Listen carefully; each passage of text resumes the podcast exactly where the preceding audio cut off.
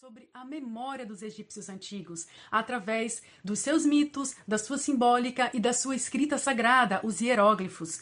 O saber egípcio reverberou em várias culturas, influenciou no Ocidente e ainda hoje podemos encontrar resquícios mnemônicos desse contexto na nossa intraconsciencialidade. Os antigos egípcios acreditavam que a escrita tinha o poder de eternizar, de dar vida àquilo que se expressava. Venha conhecer mais sobre as características do sistema de escrita egípcio, o legado que ficou, o ofício do escriba, o processo de decifração e como pesquisar nossas retrovidas no Antigo Egito, grafadas na nossa Olo Memória. O curso vai abordar ainda a simbólica egípcia, essa linguagem multidimensional que funcionava tal como chave para o desenvolvimento parapsíquico.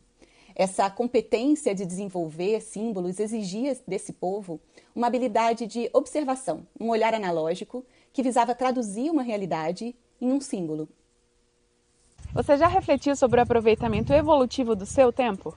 A semana da Invexis desse ano é sobre cronoevoluciologia, que é a ciência que estuda a evolução da consciência através do tempo. Esse evento vai acontecer aqui no campus de Invexologia nos dias 6 a 16 de julho de 2023. O evento vai contar com minicursos, palestras, mesas redondas, entrevistas com inversores veteranos, que nós chamamos de inversor cobaia. Para mais informações, escaneie o QR Code que vai aparecer na tela, acesse o nosso site e entre em contato conosco. Vem para a Semana da Invex! Vem!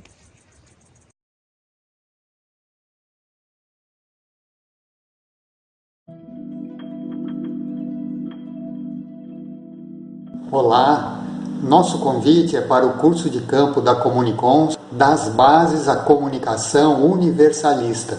Esse tema está ligado à comunicação com a multidiversidade de consciências do cosmos, incluindo a comunicação com plantas, animais e todos os tipos de consciências, sejam intrafísicas, extrafísicas e até extraterrestres. Esse curso faz parte da terceira semana de comunicologia. Venha contribuir com as suas ideias, com as suas energias, para a instalação desse campo bioenergético favorecedor da comunicação universalista. Esperamos vocês e até lá!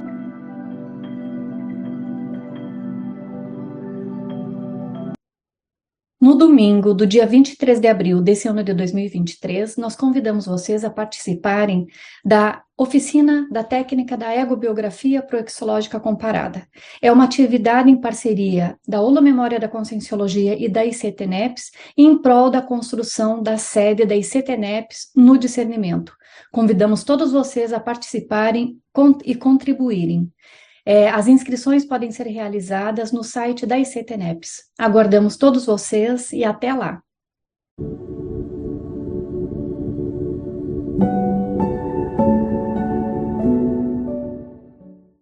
Olá, eu e Júlio Garcia, coordenador do Conselho Interassistencial Jurídico da CCCI, CIAJUC, estamos aqui para convidar todos vocês a participarem da visão geral da Unicim neste domingo, dia 23 de abril, onde vamos debater a relação entre parapoliticologia e a paradireitologia.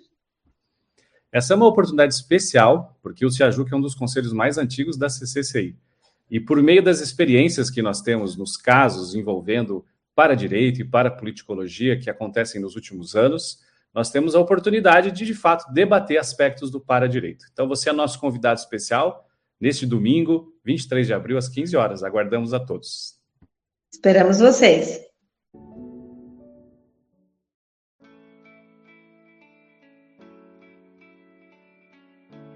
Olá, meu nome é Everton Santos e trago aqui o convite para a participação do curso de campo do CEEC Desbloqueio Energético. A meta da desperdicidade exige, dentre outros pré-requisitos, a condição de bloqueio zero, ou seja, eliminação dos bloqueios energéticos. Este curso terá dois campos bioenergéticos com a participação de quatro EPICOMs, trabalhando simultaneamente em quatro estações de energização para otimizar o desbloqueio energético e a ampliação das parapercepções. Os participantes serão energizados de 30 a 35 minutos no primeiro dia e no segundo dia, ou seja, repetirão o percurso pelas quatro estações. São apenas 20 vagas. Não percam. Desbloqueio energético 28, 29 e 30 de abril. Aguardamos vocês.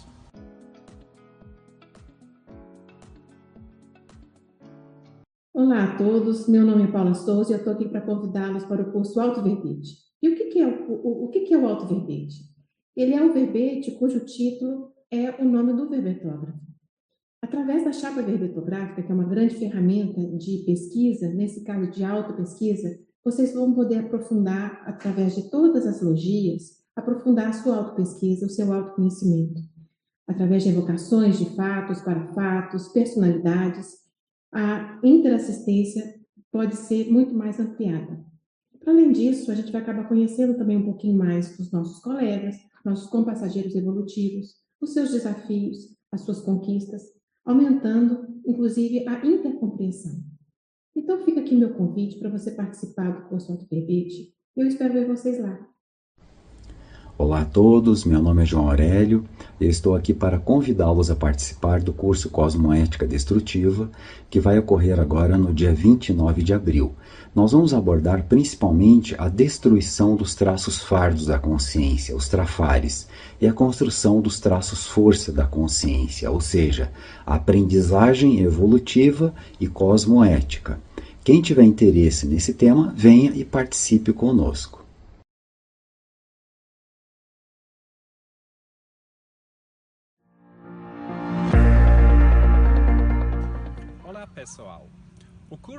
Assistência Interplanetária é um resumo da nossa pesquisa dos últimos seis anos sobre como é a assistência interplanetária no cosmos.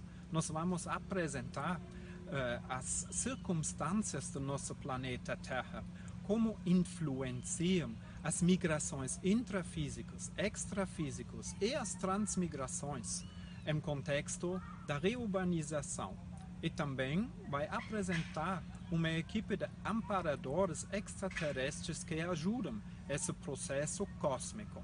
Nesse curso nós vamos ter uma parte prática, uma parte energética, um campo bioenergético, que vai favorecer aí as parapercepções e o parapsiquismo. Convidamos todos vocês, esperamos vocês lá.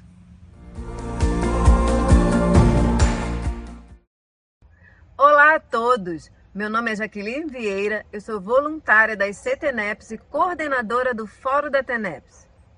Olá, meu nome é Flávio Amado e eu sou coordenador da ICTNEPS, a Associação Internacional de Tenepsologia. Nós temos um convite especial para você.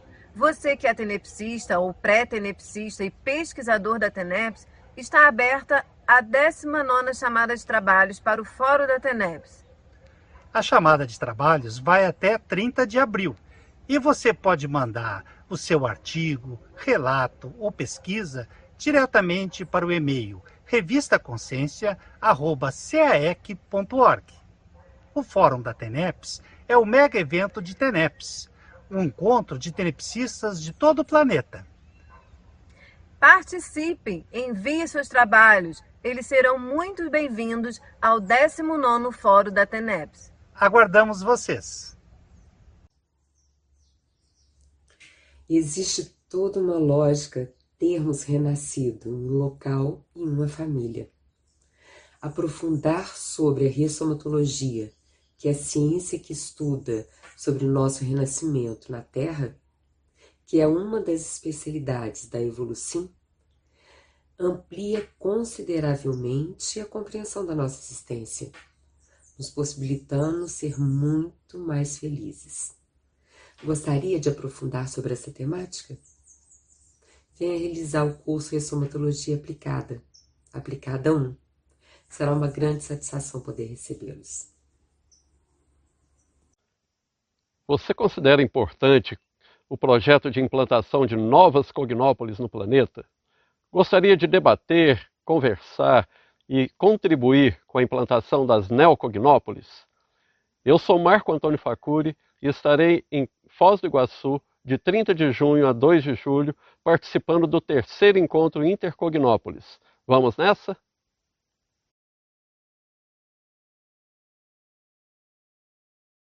O acoplamentário é o primeiro laboratório grupal do planeta, tecnicamente preparado para potencializar o desenvolvimento parapsíquico e os atributos conscienciais.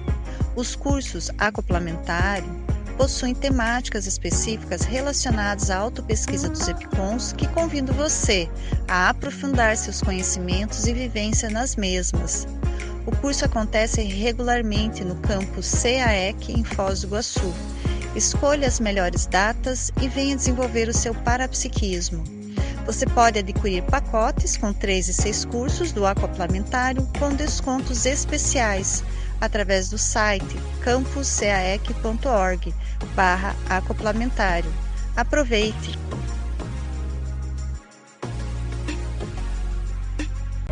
A Enciclopédia da Conscienciologia é o repositório amplo de conceitos sobre a evolução da consciência nesta dimensão humana. É o megaprojeto científico, universalista, interdisciplinar e de cosmovisão da consciência, proposto pelo professor Valdo Vieira.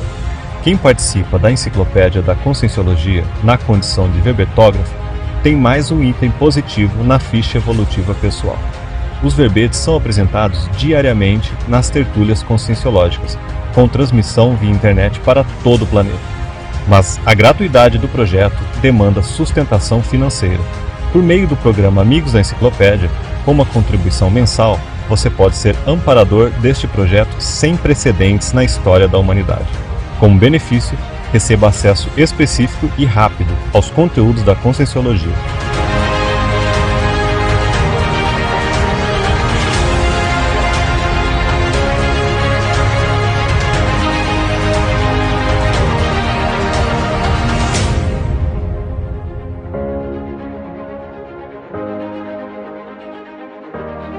Seja um amigo da enciclopédia. Acesse amigosdaenciclopédia.org ou entre em contato pelo 45 99104 7905.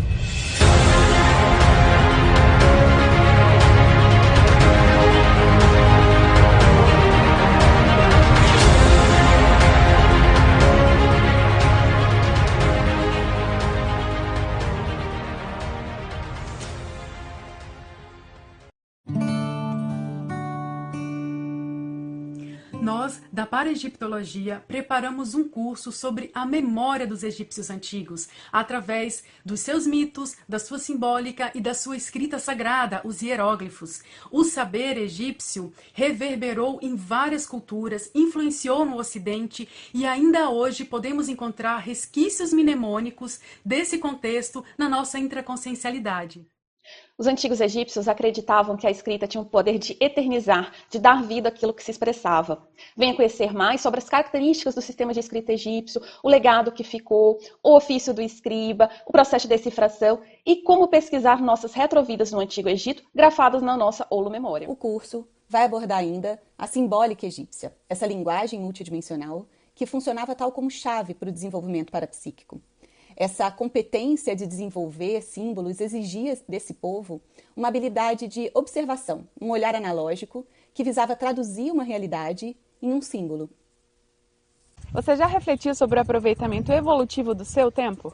A semana da Invexis desse ano é sobre cronoevoluciologia, que é a ciência que estuda a evolução da consciência através do tempo. Esse evento vai acontecer aqui no campus de Invexologia nos dias 6 a 16 de julho de 2023. O evento vai contar com minicursos, palestras, mesas redondas, entrevistas com inversores veteranos, que nós chamamos de inversor cobaia. Para mais informações, escaneie o QR Code que vai aparecer na tela, acesse o nosso site e entre em contato conosco. Vem para cima do Invex! Vem!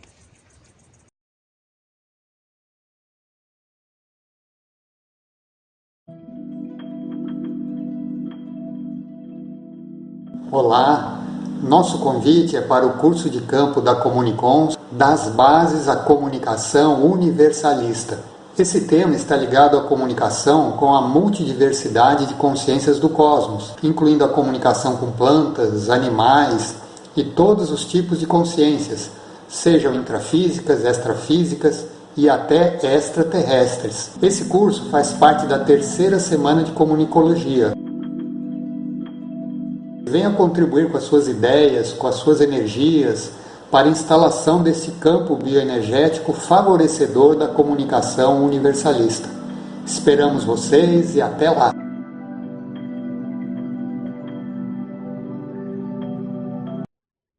No domingo do dia 23 de abril desse ano de 2023, nós convidamos vocês a participarem da oficina da técnica da egobiografia proexológica comparada. É uma atividade em parceria da Ola Memória da Conscienciologia e da ICTNEPS em prol da construção da sede da ICTNEPS no discernimento.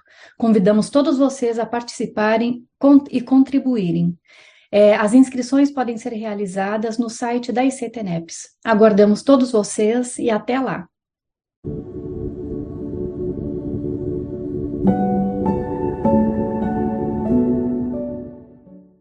Olá, eu e Júlio Garcia, coordenador do Conselho Interassistencial Jurídico da CCCI, CIAJUC, estamos aqui para convidar todos vocês a participarem da visão geral da Unicim neste domingo, dia 23 de abril, onde vamos debater a relação entre parapoliticologia e a paradireitologia. Essa é uma oportunidade especial, porque o CIAJUC é um dos conselhos mais antigos da CCCI. E por meio das experiências que nós temos nos casos envolvendo para-direito e para-politicologia que acontecem nos últimos anos, nós temos a oportunidade de, de fato, debater aspectos do para-direito. Então, você é nosso convidado especial neste domingo, 23 de abril, às 15 horas. Aguardamos a todos. Esperamos vocês.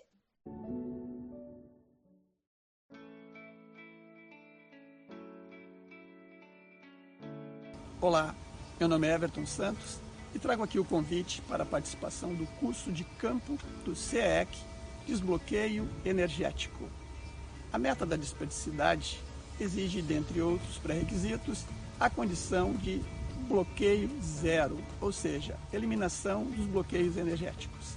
Este curso terá dois campos bioenergéticos com a participação de quatro EPICONs, trabalhando simultaneamente em quatro estações de energização para otimizar o desbloqueio energético e a ampliação das parapercepções. Os participantes serão energizados de 30 a 35 minutos no primeiro dia e no segundo dia, ou seja, repetirão o percurso pelas quatro estações. São apenas 20 vagas. Não percam! Desbloqueio energético, 28, 29 e 30 de abril. Aguardamos vocês.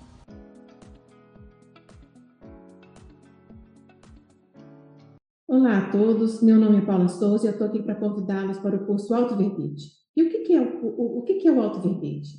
Ele é um verbete cujo título é o nome do verbetógrafo.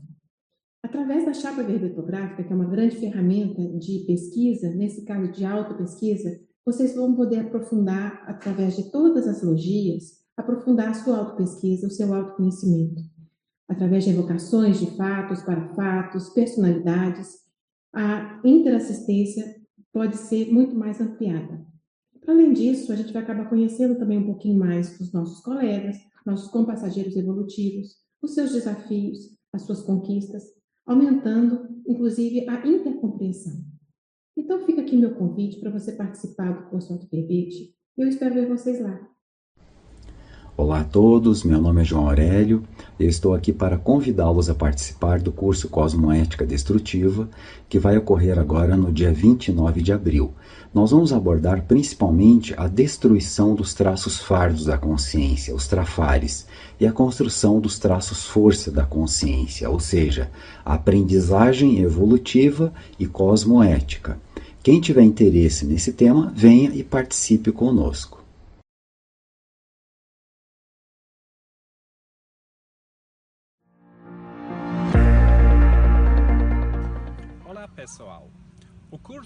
Assistência Interplanetária é um resumo da nossa pesquisa dos últimos seis anos sobre como é a assistência interplanetária no cosmos. Nós vamos apresentar uh, as circunstâncias do nosso planeta Terra, como influenciam as migrações intrafísicas, extrafísicas e as transmigrações em contexto da reurbanização e também vai apresentar uma equipe de amparadores extraterrestres que ajudam esse processo cósmico. Nesse curso nós vamos ter uma parte prática, uma parte energética, um campo bioenergético, que vai favorecer aí as parapercepções e o parapsiquismo. Convidamos todos vocês, esperamos vocês lá.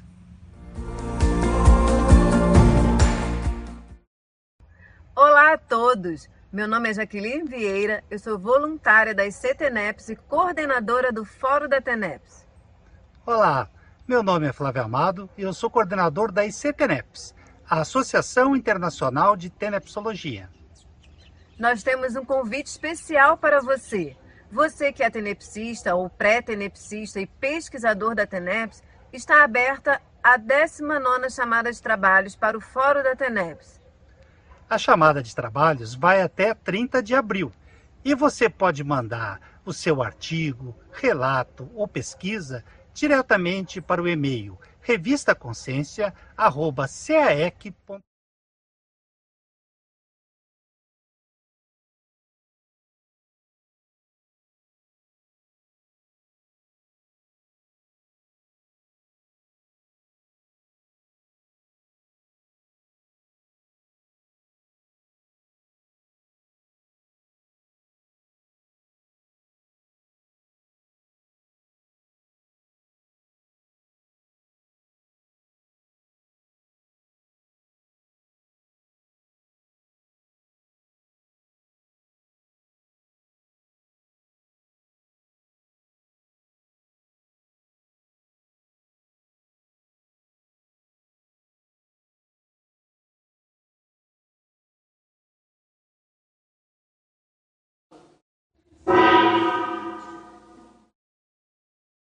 Bom dia a todos.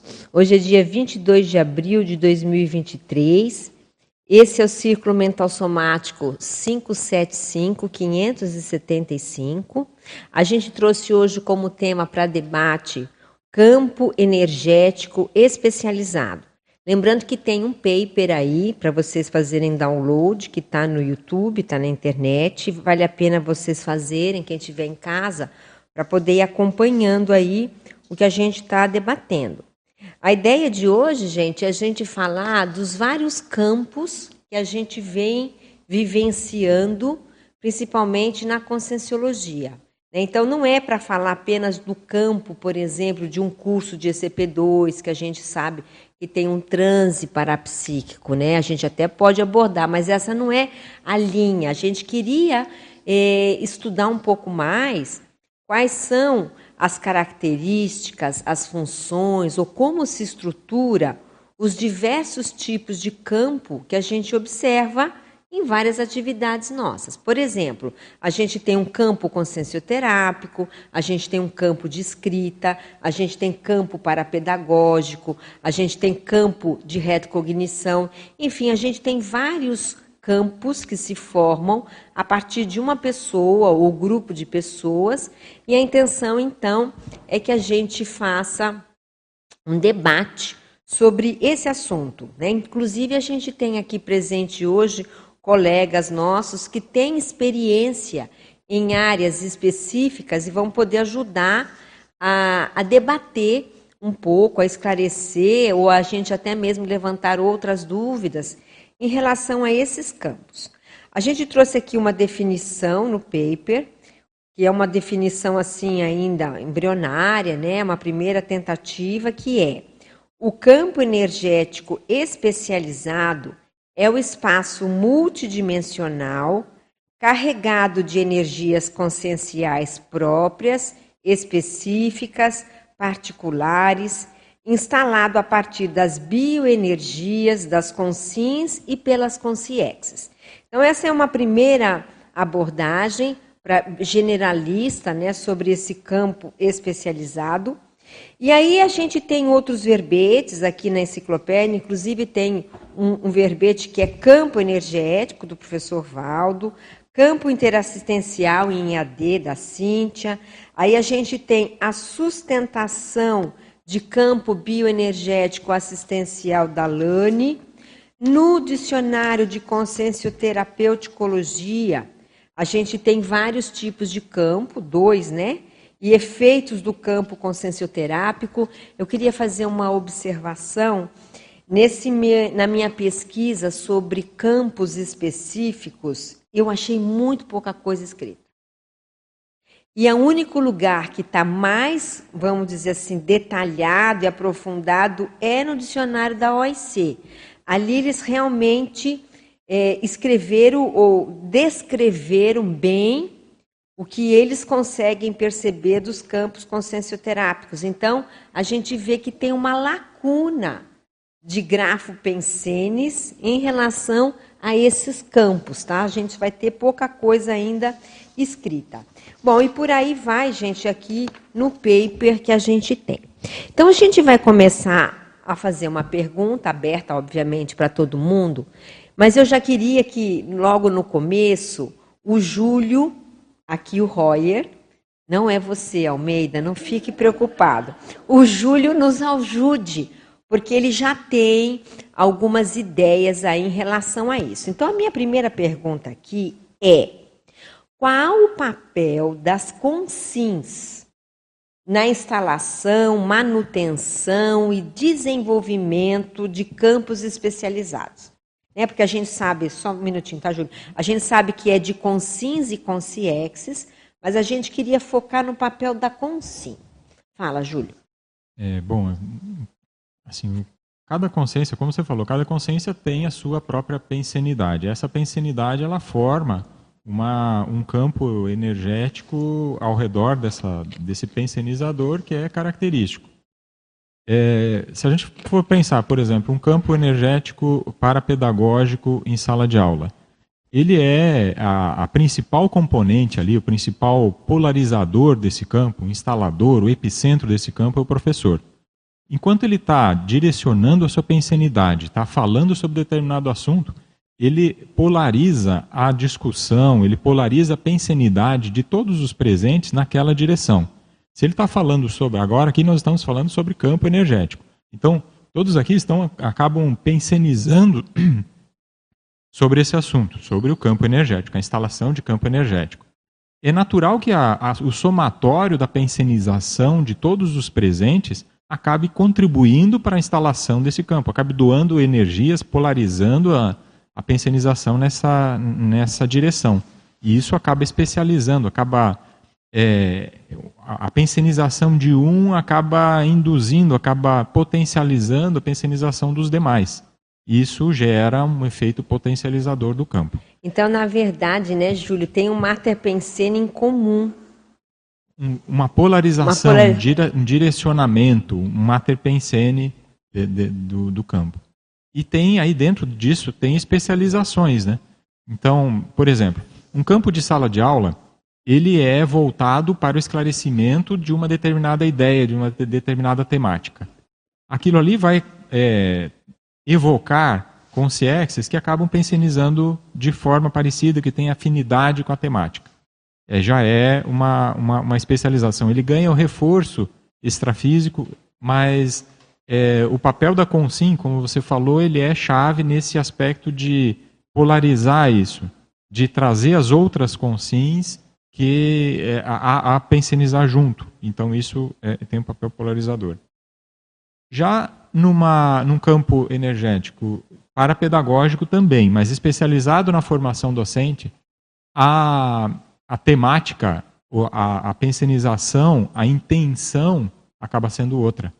Ela não é simplesmente esclarecer a temática, mas esclarecer os meios que essa temática é traduzida. Então, o foco de atenção dos observadores, ali dos parapedagogos e da própria pessoa, é também é, é perceber como é que é a atuação dela enquanto docente. É diferente de só tentar esclarecer o assunto. É um campo meta parapedagógico. É, é a parapedagogia, é um campo que, que incita, né, ou ajuda a você estudar a própria pedagogia. Não, tô é, é, um, é, um nome, é um, eu não tinha pensado nesse nome, mas ele é apropriado. Olha, olha, gente, eu estou falando Sim, aqui. É, é um nome é um apropriado. campo metapedagógico, ou seja, é o campo pe, para metapedagógico, ou seja, é um campo que ajuda a estudar a própria parapedagogia. Desculpa.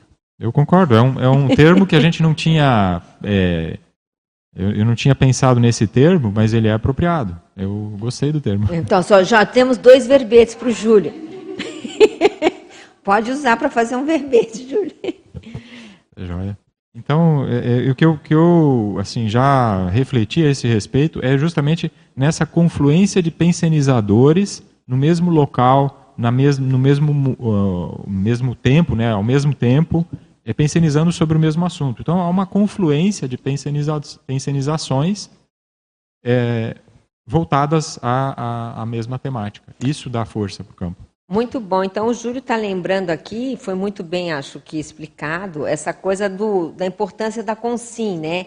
Porque a gente estava comentando aqui antes de, come, de, começar, a gente até conversou com a Daiane esses dias, que aquela história, né? Vamos aproveitar o campo instalado pelas consciex. A gente tem uma fala assim, né, às vezes nas nossas abordagens. E a gente esquece que os campos, eles não são só formados pelas consciex, eles também têm consim. E o Júlio trouxe aí uma fala bem importante para explicar né, essa polarização pensênica na concentração de campos. E com uma diferença bastante séria. A consim tem o energossoma e o soma ali que dá uma densificação maior para as energias, né? Então, isso é uma, um, diferencial aí que tem mais facilidade de ectoplasmia, de a própria densificação do, da, do, do, campo. Muito bem. Mais alguém gostaria, quer falar, Eduardo? Eu queria pegar uma carona nessa última fala do Júlio, quando ele falou do soma e das energias. E aí, é, a sua pergunta é sobre consim e campos, né, Mabel? Instalação de campos e tal.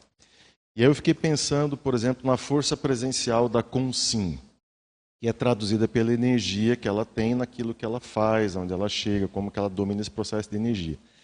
Eu pensei no oposto, eu pensei, por exemplo, numa pessoa que está doente. Né? Como é que uma pessoa que está doente ela não consegue, né, teoricamente, ir lá e trabalhar com as energias? Então, quer dizer, vai faltar energia porque ela está acometida por algum problema de saúde. E aí, quando você pensa em, em, na, na consim mesmo, eu, é, essa, essa condição né, da força presencial, da energia, aquilo vai envolver, por exemplo, cognição. Então, a pessoa para instalar um campo, ela, ela né, para a pessoa prestar atenção no que ela está falando, o que ela está falando precisa ter lógica, coerência, envolvimento das pessoas, tem que ter aquele, aquela dose é, que seria o carisma, mas não é bem carisma, essa força presencial, mas que faz as pessoas o que, que será que ela está dizendo e tal, né? E quando você junta a cognição com a questão interassistencial, aí você junta tudo, porque aí você chama os amparadores, né? O campo é, é montado por você, mas ele não é montado por você sozinho. Né? Se você está lá montando o campo, não tem amparador nenhum lá com você, você vai sentir uma toperada na sua cabeça e é, é mais difícil. É igual você chegar num lugar, às vezes, para dar uma aula, e é igual uma vez você foi dar uma aula, foi montar um campo de técnicas projetivas num lugar onde to tocava uma banda. O coordenador na época não. Né, então, naquela, para montar aquele campo lá, eu nunca me esqueço daquilo. Foi um troço extremamente complicado. E aí você vê a falta que faz o, a energia do ambiente, os amparadores e tal. É, concordo com a Mabel, nessa condição não é só a equipe extrafísica, mas também não é só a equipe intrafísica. Quer não. dizer, é um, é um todo ali que precisa funcionar. O papel da Consim, eu elencaria assim, Mabel, saúde, cognição, é, intenção. Eu acho que tudo isso faz sinergia na instalação de um campo no papel da Consim. Sim, sim. O resto é com as Consiex, né? que aí elas vão trabalhar e tal, mas essa presença presencial ali da Consim é muito importante. Eu já vi muitas pessoas, às vezes, num determinado assunto, elas serem extremamente polarizadoras, quer dizer, elas conseguem chamar atenção, é, é, colocar o pensamento, o conhecimento, mas em outras frentes elas ficam que é o que é o que nós somos na verdade, né? Às vezes tem praias que a gente é, surfa, navega. Navega, e tem praias que você, opa, aqui não é bem a minha praia, deixa eu ficar caladinho. E o outro do seu lado ali que estava caladinho, o cara nada de braçada e polariza e instala campo e faz tudo. Então acho que tem essa condição aí para a gente pensar. Né? Vamos ver a Lani aqui.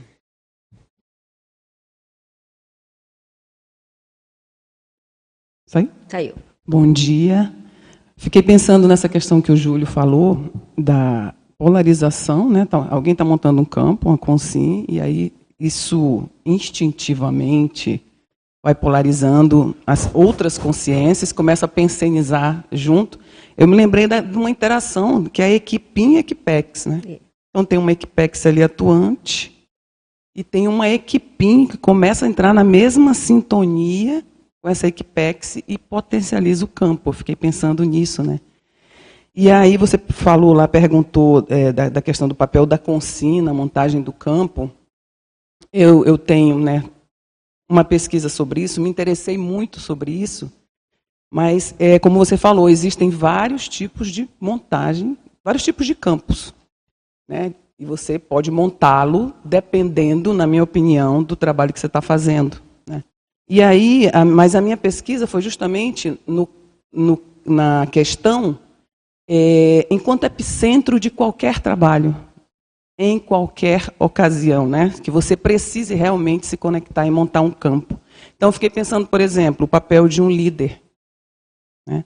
Então, ele traz, claro, os atributos dele para fazer aquele trabalho, mas o que, que faz com que ele conecte a sua pensanidade, as suas energias e, e, monte um campo que ele vai permanecer durante o tempo inteiro que ele estiver fazendo aquele trabalho. Ou seja, não é aquele campo que você monta num SCP-2, que você monta é, numa, numa MBE, por exemplo, né? que ali você começa, termina, aquele campo ele para. Né? Então, foi, foi nesse sentido que eu é, fiquei pensando nisso e, e estudei. E aí, uma das coisas que eu penso, são vários atributos, que nem o Eduardo começou a falar, que a consciência tem que desenvolver mas eu vejo que um dos principais é a vontade, né? A vontade de montar aquele campo, a vontade de estar conectado com esse tipo de pensanidade e a vontade de você fazer assistência com isso. A gente estava falando antes a questão da cosmoética, né, Val? Para que eu quero montar um campo? Qual a minha intenção na montagem desse campo? Mas também, Mabel, eu vejo, uma das coisas, no meu caso, eu vejo que também deve ter alguma coisa que já está na tua área de uma retrovida envolvida com energias. Ah, são retrobagagens que você tem, já mexendo com energia, que você, nessa vida, fala assim: eu tenho facilitador com relação a isso. Então, por que não potencializar? Quer falar? Mas não queria, porque o, o, legal dessa sua fala é porque dentro aqui da nossa temática, essa pessoa ou essas pessoas, elas não só têm essa facilidade com a energia, quanto eventualmente, né, Lani, ela tem uma especialização numa área.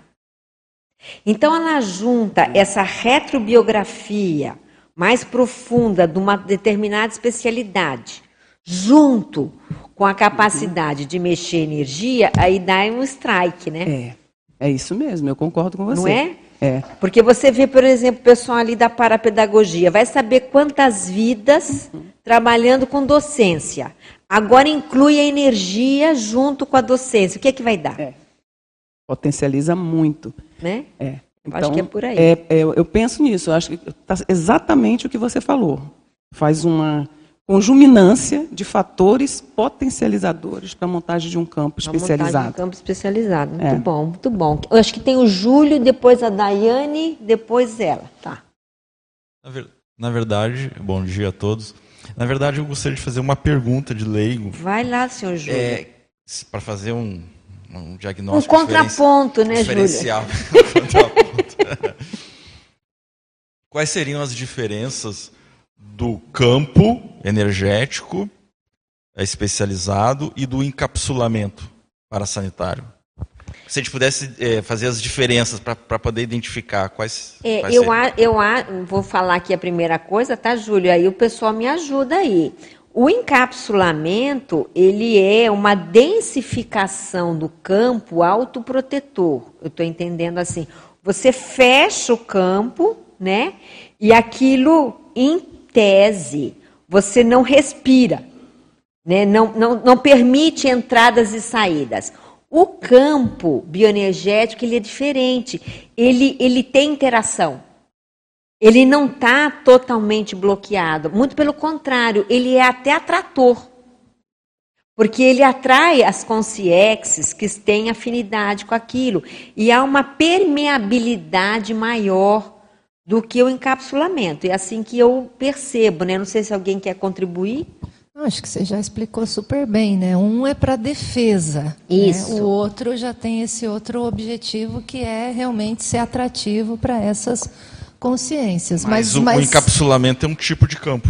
É, é. Com certeza. É. Só que É, ele, um ele tipo de, fecha. É um tipo de estrutura energética, né? É, que vamos pode chamar- Ser, pode ser construída a partir das suas energias, de um campo bioenergético. Por exemplo, quando num campo bioenergético tem uma consciência que está antagônica ou está com dificuldade, que para o bem dela e às vezes para evitar para contágio, ela é isolada, são, podem ser usadas as energias do campo, mas você pode se isolar através do autoencapsulamento Seria também. um campo é uma dentro de estrutura campo. energética de isolamento e proteção. Não necessariamente, né? Não necessariamente, Júlio. Pode ser, mas pode não ser. Entendeu? Seria uma espécie de um campo especializado no isolamento de Isso. alguém? Podemos falar que é uma tipologia de campo? Até podemos, vai. Eu não, assim, eu não sei muito por causa do. metaforicamente. Eu não sei se seria assim, em sentido amplo, acho que sim, mas em sentido estrito, tendo em vista que você pode se autoencapsular, só se você entender que, que a sua holosfera energética, você considerar ele como símile do conceito de campo. Mas eu acho que a holosfera energética ou a esfera energética pessoal seria um conceito mais adequado, e o autoencapsulamento acho que seria uma barreira protetiva. Você pode encapsular um campo, pode encapsular uma casa, aí vai depender da, É, mas, da, Ju, da capacidade da quando- pessoa, né? Quando uma consim, ela encapsula um grupo, Sim. O professor Valdo fazia, ele, ele né, já contamos aqui, ele, ele andava e falava assim, ó, gente, eu vou ter que encapsular vocês porque a coisa tá feia. De repente é um mini campo, né? Não, eu entendo e eu concordo com É. isso. Eu só queria trazer esses outros conceitos que eu acho que Eu às acho vezes que é vale mais adequado. Você tem a esfera energética, tem o campo e tem o encapsulamento, que são estruturas energéticas distintas, né? É bom lembrar o que a Ju está falando, porque esse também é um assunto, né, Ju, que a gente não vai ter como entrar aqui, mas é a diferença de esfera energética e campo.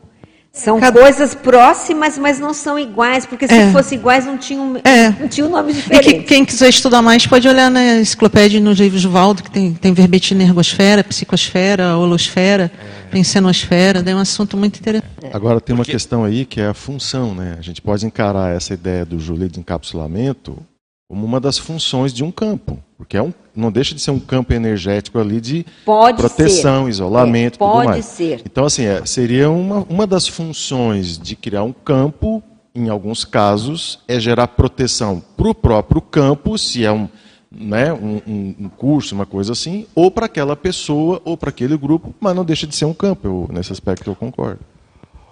É, é que o, eu só consegui colocar, uma lenha aí na fogueira. Então.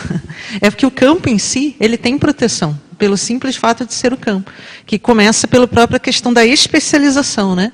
que causa uma afinidade ou uma repelência das outras, das outras consciências. Então tem todo o processo energético, além do processo que ele pode ter barreiras, estruturas energéticas, né? e pode estar inclusive encapsulado. Aí vem uma, né, Vai, uma Júlio, diferença poderia ser porque aqui na definição tá assim, ó, o campo espaço multidimensional, Uhum. talvez, né? Eu vou lançar como hipótese.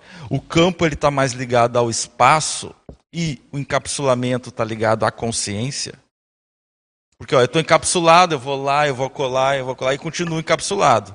O campo está mais ligado ao local, talvez, ou para eh, geografia. Não, Júlio, o encapsulamento pode ser local também. Por exemplo, você vai lá fazer um ECP2 e pode ocorrer um encapsulamento do hotel como um todo. Você vai para o acoplamentário e todo o É que eu laboratório estou falando, é Júlia, é muito difícil você. Por exemplo, no ECP2, você tem um campo de entradas e saídas, mas ele está encapsulado. Está entendendo? Porque só entra quem é permitido entrar. Tanto é que a gente tem experiência, às vezes, em campo de ECP2, que você sai do corpo, o povo está lá fora. O povo não entrou no campo. Quer, quer entrar, mas não entrou. Porque o campo está encapsulado. Você está entendendo como é complicado? É difícil você O encapsulamento é uma propriedade é uma daquele pro- campo. Quem sabe gostei mais desse Daquele seu campo. termo. Propriedade Obrigado, do campo. Foi bom. Fala. Agora, gente, tem simplesmente todo mundo. É, do, tem, tem, todo mundo, todo todo mundo mundo está com o microfone o Júlio, no o Júlio é bom Tem- porque ele, ele não, foi bom porque ele, ele, ele Mexeu. acendeu aqui o debate, né? E aí a gente, a gente consegue pensar várias coisas ao mesmo tempo. Mas eu queria voltar na sua pergunta ali, qual o papel das consins na, na formação do, do campo energético. Eu acho que várias coisas foram faladas aqui importantes, ah, mas eu queria lembrar de uma variável, eu não ouvi isso, pelo menos aqui, que é o entrosamento. O entrosamento da Consim com os amparadores, ou com a equipe extrafísica, o entrosamento da Consim com as demais Consins. Então, às vezes. Equipim. Isso, com a Equipim. Então, tudo isso influencia nessa formação de campo energético. A Lani está lá na dinâmica de quarta-feira, né, Lani? Dá para a gente estudar isso, né? Quando está só a equipe que é fixa, o campo energético, que, que já tem um entrosamento maior, todo mundo já tem muito claro na cabeça o objetivo né, da, da dinâmica do trabalho, o campo ele tem uma característica. Quando você tem a entrada de outras pessoas, que às vezes elas não sabem bem qual é o objetivo e não têm ainda o mesmo entrosamento, o campo ele traz outras sensações. Aí não quer dizer que é ruim, que é bom, mas é totalmente diferente. Né? Esse entrosamento ele, ele mexe, ele é importante. Eu concordo com você, e uma característica bacana dessa dinâmica é que ela é aberta. Então, toda hora a gente pode testar esse campo, exatamente o que você está falando. Quando tem muita gente, tem um evento grande, por exemplo, chegam pessoas, como você diz, né? às vezes é a primeira vez que vai fazer dinâmica, né? são ainda um pouco jejunas, ou não estão realmente afinizados enquanto equipim. Aí o campo é diferente, né? É impressionante. Gente, tem uma fila aqui, eu tenho a Aparecida, tem a Patrícia. Fala, você quer falar em cima disso, Luiz? Fala. Bom dia, gente. É, eu vou colocar uma experiência que eu passei com ela, não fui eu que passei, eu estava junto. O professor Valdo passou. Eu morava em Três Pontas, numa casa, e o meu quarto, depois eu transformei em consultório, porque ele falou que era melhor, é, tinha sido o quarto de um suicida. Tá? E o nosso amigo estava lá ainda. Então, o professor Valdo me mostrou, ele falou, vem cá, Luiz, deixa eu te mostrar uma coisa. Ele ficava na sala, ele falava, põe aqui a mão na minha cabeça. Eu punha. Quando ele pisava na porta do quarto, mudava completamente. Ele falou, tá vendo? Ó, nossa, tá vendo? O, o meu pessoal está me encapsulando para me proteger. Dentro de um campo que está formado. Então, de tudo que foi dito aqui, eu acho interessante assim que existem várias formas de encapsulamento. Ah, sim. O pessoal te encapsula para te proteger ou te para afastar de um campo onde eles estão fazendo um trabalho. Sobre campo, o que eu acho é o seguinte, que existem várias formas. Eu acho que a gente, em toda a conversa aqui, a gente levou muito pouco em consideração a atuação dos amparadores, que é quem efetivamente está trabalhando no campo.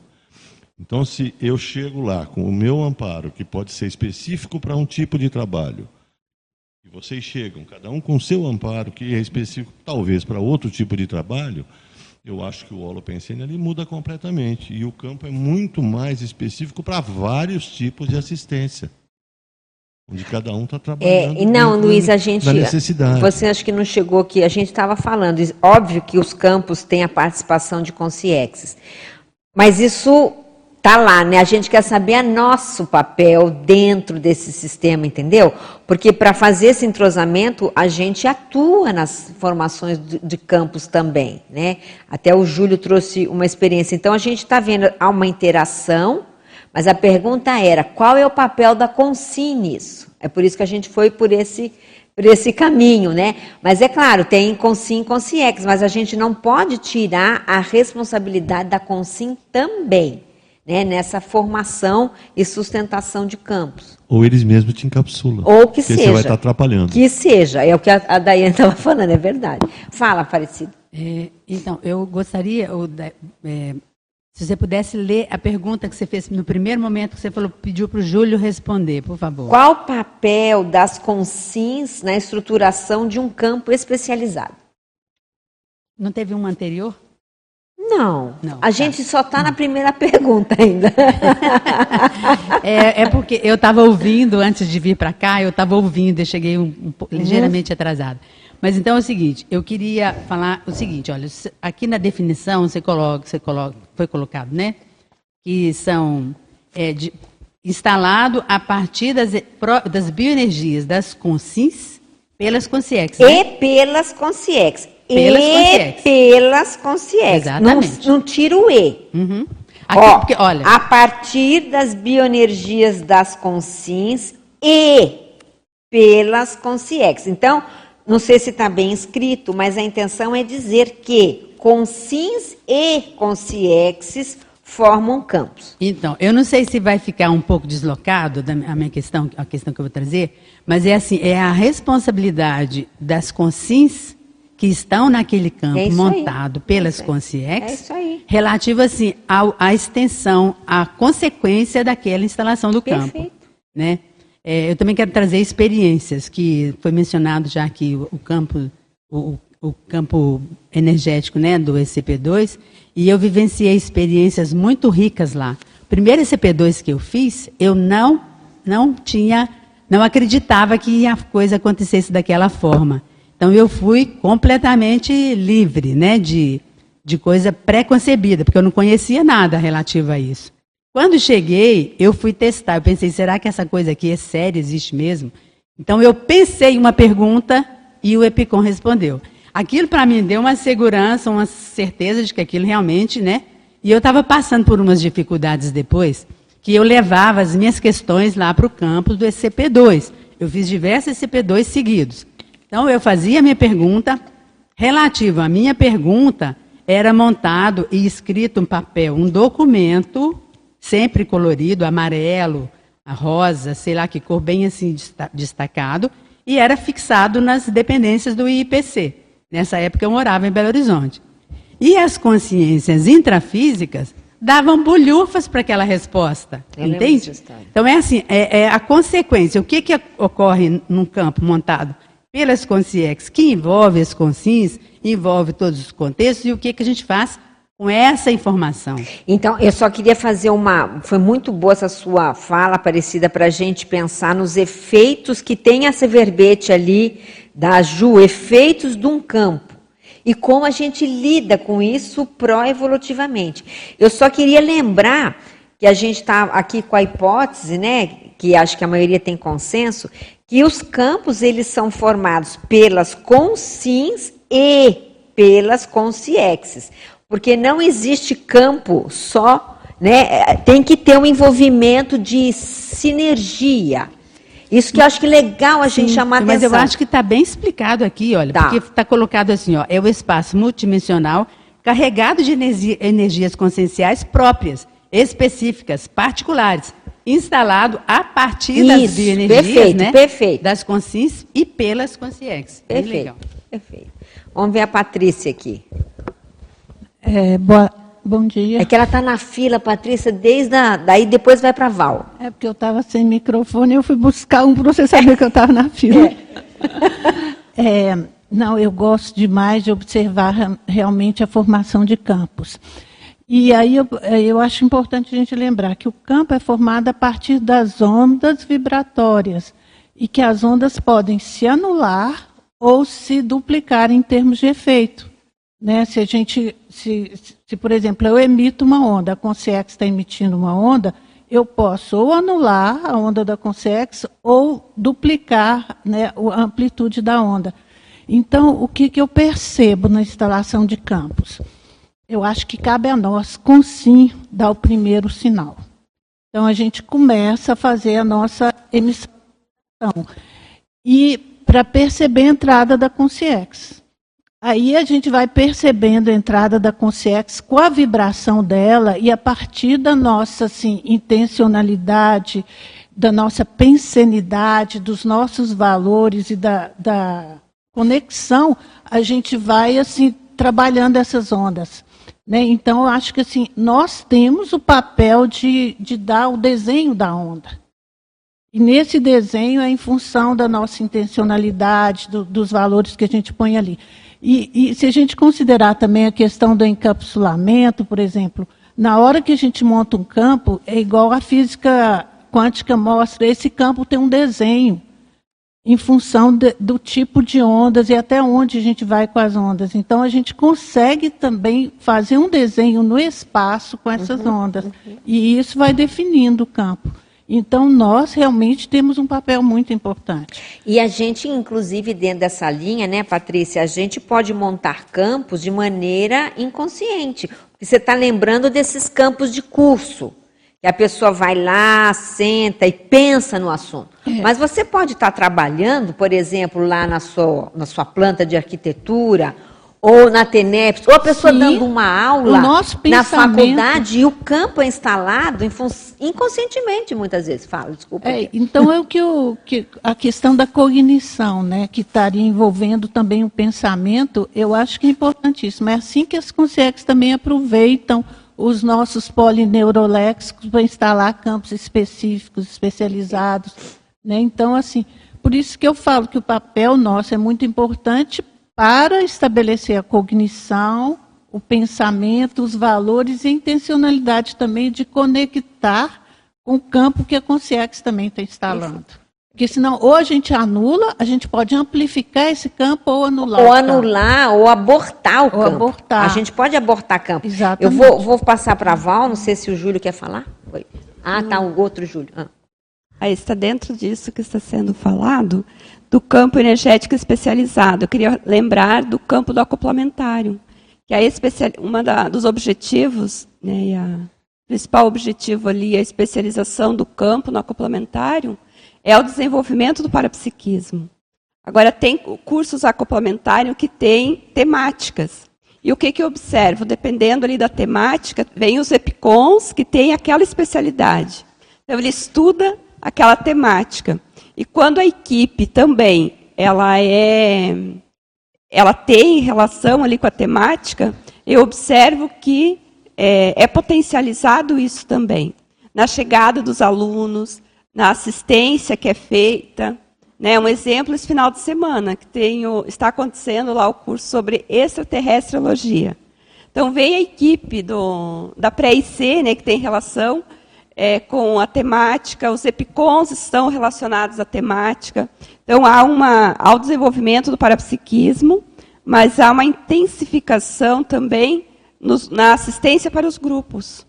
Perfeito. E essa conexão que a própria Patrícia estava falando também, entre as consins, mas também com os amparadores. Então, e é bacana essa sua fala, porque vai de acordo com o que o Júlio falou. É a polarização pensênica das consins e das consciex. Polarização pensênica. Essa palavra, essa, essa expressão é boa, porque quando chega lá no temático, no complementário, houve uma polarização para aquilo. E aí entra o especializado, ele não é um campo, né? ele tem uma função, um mater pensene, um objetivo bem delineado. Né? É, uma convergência, né? Uma tem uma convergência. Isso. Eu observo, né? Acho que a Daiane também pode falar quando tem, né? Que ela participou já de acoplamentário com a temática aí da seriexologia, né? O retrocognição. Então há uma, uma potencialização, porque até os alunos que chegam, eles têm relação também porque eles, ah, com aquela temática, porque eles estão aprofundando ou estão estudando naquele momento.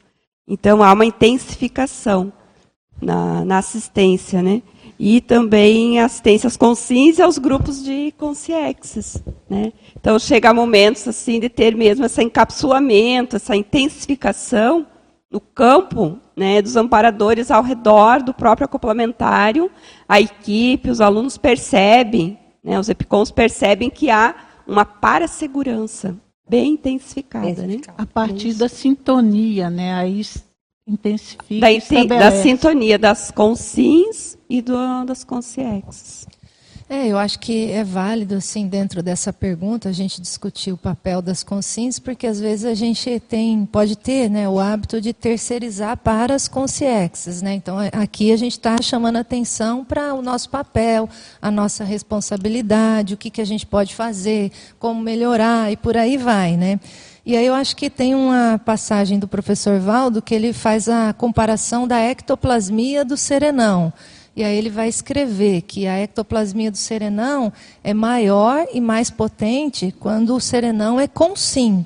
Né? Então aí você consegue entender, às vezes, por esse, por esse tipo de informação, qual que é, às vezes, o nosso papel, mantendo ali uma intencionalidade rígida dentro daqueles campos assistenciais e contribuir com a formação do campo. Então, isso eu acho que fica relevante dentro do nosso, do nosso estudo, que aí cada um pode pensar, né? Bom, estou com a intencionalidade sadia, né? eu estou alinhado aqui com essa temática, né? o que mais que eu posso fazer? Né? Eu estou afinizado aqui com, com a assistência, com os um amparador aqui, né, para potencializar as energias, aí a gente vai contribuir cada vez mais. Muito bom. Quer falar, Eduardo? Eu estava lembrando de uma situação, Abel, quando de então, falou de potencialização do campo, aquelas causas externas, assim, tipo, vai ter um, um, curso, por exemplo, vai ter um curso com um tema X, e esse tema é muito importante para a CCCI. E aí você vai juntar aquele EPICOM com aquelas pessoas voltados para aquela temática que não é necessariamente a especialização do EPICOM ou dos participantes, mas é o tema do projeto. Então, um campus, uma coisa assim que mobiliza muito interesse extrafísico, além do que já se, se uhum. tem de interesse, de desassédio, essa coisa toda. Mas há uma mobilização extrafísica para que aquele curso específico faça um grande desassédio. E aí você junta as pontas, né? Porque aí junta o EPICOM, junta essa polarização. A convergência que o Júlio estava é, falando. E é uma mega convergência. E não é necessariamente a ver com as consins que estão ali especificamente. É também um segundo Sempre plano. Tem, Sempre né, tem. Sempre tem, Edu. Sempre tem, com Sempre certeza. Sempre tem. Mas a força a mais, digamos assim, vem de um tema externo. Isso é. que eu já observei. Sempre tem. Fala. Nesse sentido, eu acho assim, legal trazer uma coisa que eu observo muito que os epicons de SCP-2 falam. Eles chegam e falam assim, olha, muita ajuda quem não atrapalha. Então, assim, é, é não, não é se disponibilizar, né? não atrapalhar, o curso acontece. É o EPICON atrapalhar, o curso acontece. Então, assim, é muito nesse sentido, né? Que que eu acho que é a intenção já, o objetivo daquele, o campo já tem um objetivo que já atrai, atrai né, um, um, um, pensamento já, um pensene já, e as consciências e consciências que vão participar daquele campo já parece que já vão formando o campo. Né? É. Então, o nosso papel também é muito não atrapalhar, é entrar naquela sintonia. É legal que a Patrícia está falando, porque é não atrapalhar mesmo, mas isso não quer dizer que a pessoa é inativa, né? que ela não vai fazer nada. Isso, e, e, e nem Nossa, a... é importante. É isso é importante. Então, o não atrapalhar não significa que você não faça nada, que você vai ficar ali de maneira crítica. Não, não é isso. O não atrapalhar é não jogar contra. É, é, é diferente. Eu, eu Sintonizar acho uma... com o campo. Isso. Não poluir, não intoxicar, não desviar. Mas isso não quer dizer que a pessoa é passiva e que ela não pensa, no raciocínio, não é isso, né? Porque às vezes pode ser que a pessoa pense isso só porque fala, né? Não atrapalhe. Não, não atrapalhe é não jogue contra. Mas isso não quer dizer que você vai ficar babando no é, campo, é, né? É bom, é bom lembrar, Mabel, que determinadas assistências só acontecem em função da presença da consim ali é. naquele campo. Ela é, às vezes, o epicentro, atrator de determinados vínculos para que aquilo né, seja escado e dê, assim, às vezes, margem para esses amparadores continuarem o trabalho. Perfeito, então, perfeito. se a consim não chega às vezes algumas assistências não acontecem. E né? outra coisa, né? Vou passar aqui para a Ju, mas a gente não tem só campo de, de curso de campo. Né? Por exemplo, você tem lá o campo consciencioterápico, as duas consins que estão ali, que são as consciencioterapeutas e mais o evolucientes, definem o campo. Junto com as consciências. Mas veja, mas a, a problemática Ju, você vai me ajudar aí a falar. A problemática trazida pelo evoluciente, mas o rapport e o know-how dos consciencioterapeutas, eu penso que são muito importantes nisso. Fala aí, Ju. Então, é, uma coisa interessante que eu acho dessa definição do Valdo é que não é qualquer campo, né? É o campo é, energético especializado. Não, esse aí, deixa eu só te contar uma coisa. Fui eu que fiz Ah, essa você que colocou? Gente, Porque você menos. colocou. Ah, desculpa, eu achei que é dado. Mas É, então, é, o que eu é. achei interessante essa palavra especializado. É. Porque assim não é qualquer campo. Então assim, ó, próprias específicas particulares. Porque isso remete a gente ao processo da consciência, conscienciologia que é técnico, né? Perfeito. Entendeu? Então eu achei muito bacana. Parabéns, Mabel. Mas o que, que eu queria falar do campo é, do campo consciencioterápico ou consciencioterapêutico, né, que é aquele que tem efeitos é, é, efeitos consciencioterapêuticos. Como que é a nossa hipótese de como ele se forma? Então ele se forma a gerência, né, a esquematização, a, o know-how de como fazer é da consciência para a consciencioterapeuta que está ali com você a partir principalmente das energias dos consciencioterapeutas. Né? Então, o, o, o campo conscienciotera- consciencioterápico, ou consciencioterapêutico, ele é um ambiente é, de trabalho. É, só existe consciencioterapia se existir campo consciencioterapêutico, senão não existe. Então, é ali que acontecem as, as intersecções, as intervenções, as abordagens. E é, isso acontece, então, através do acoplamento do, consen- do paraconsciencioterapeuta com os consciencioterapeutas, que esterilizam energia. Para a gente é muito importante a ectoplasmia, o ectoplasma, que é uma energia densa, e para quem não sabe, que tem inclusive até resíduos, é, resquícios somáticos, né? se você for analisar. E por quê? Porque quanto mais denso, mais potencializado, claro que o padrão varia de acordo com a necessidade do evolucente né? do campo, mas é, o, o campo tem um papel, entre outros, de estreitar a conexão do extrafísico com o intrafísico. Então, os, os paraconsciencioterapeutas, os amparadores lá presentes, eles conseguem se manifestar mais nessa dimensão se o campo, através do campo. Então, as, as para-intervenções, né, as paraterapêuticas funcionam daí por causa disso, desse estreitamento. A gente tem outra entrada no dicionário, que é semimaterialização no campo consciencioterápico, que, que falam um pouco disso também. Então, é, e é, esse é o nosso instrumento de trabalho e é como ocorre. Ah, o, o- Detalhe, só, só vez. Ó, instrumento de trabalho. Gostei muito dessa sua frase. Porque os campos na conscienciologia podem ser vistos como instrumentos de trabalho. Continua. É. E uh, conforme ele, ele tem a ideia, o Mater Pensene, da consciência terapêutica-ologia, o, que, que, é, o que, que é isso? Então, ele é um campo para a pessoa fazer o diagnóstico e fazer o tratamento. Como ele faz isso? Então, a gente tem vários efeitos. Que são, isso aí não é teoria. Quem, quem participou da consciência terapia ou, ou, ou, ou, ou vai participar né, pode, pode observar. São coisas bem nítidas, não são efeitos sutis. Né?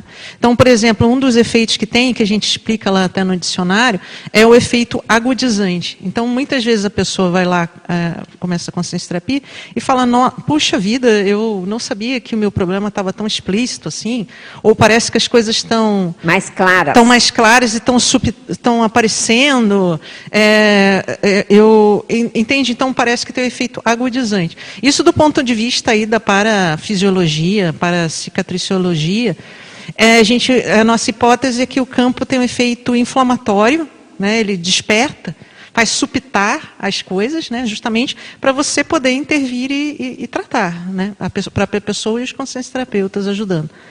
E, ao mesmo tempo, ele tem um efeito anti-inflamatório ou cicatrizador ao longo do tempo. Né? Além disso, tem outros efeitos bem comuns que o evolucente percebe, que é o efeito lupa, por exemplo. Então, assim, às vezes o problema dele, ele está lá para tratar aquele mal-estar, aquele incômodo, aquela necessidade, aquela demanda, né? E não está incomodando tanto. Aí, quando chega e começa a se manifestar ali na- no, no campo, no atendimento, a própria evoluciente fala, poxa, mas o negócio está muito grande, não era desse jeito. Pô, parece assim, sabe, que botaram uma lupa assim no negócio e está tudo ma maximizado, né? E a gente tem. é, e o outro efeito, que é muito comum até nos campos, por exemplo, no SCP-2 e outros cursos de campo, mas também no, atendimento, é que o que está errado, o que não é legal para a saúde da pessoa, o que está tá, tá patológico, Disfuncional. disfuncional, é, ele sobressala o tamanho. Então fica muito assim um efeito que a gente chama de efeito contrastante. Além disso, o campo consciência terapêutico tem um efeito notório né, da descoincidência favorecendo a progessoterapia, a progesso, as projeções terapêuticas e muitos outros né, que a gente cita ali.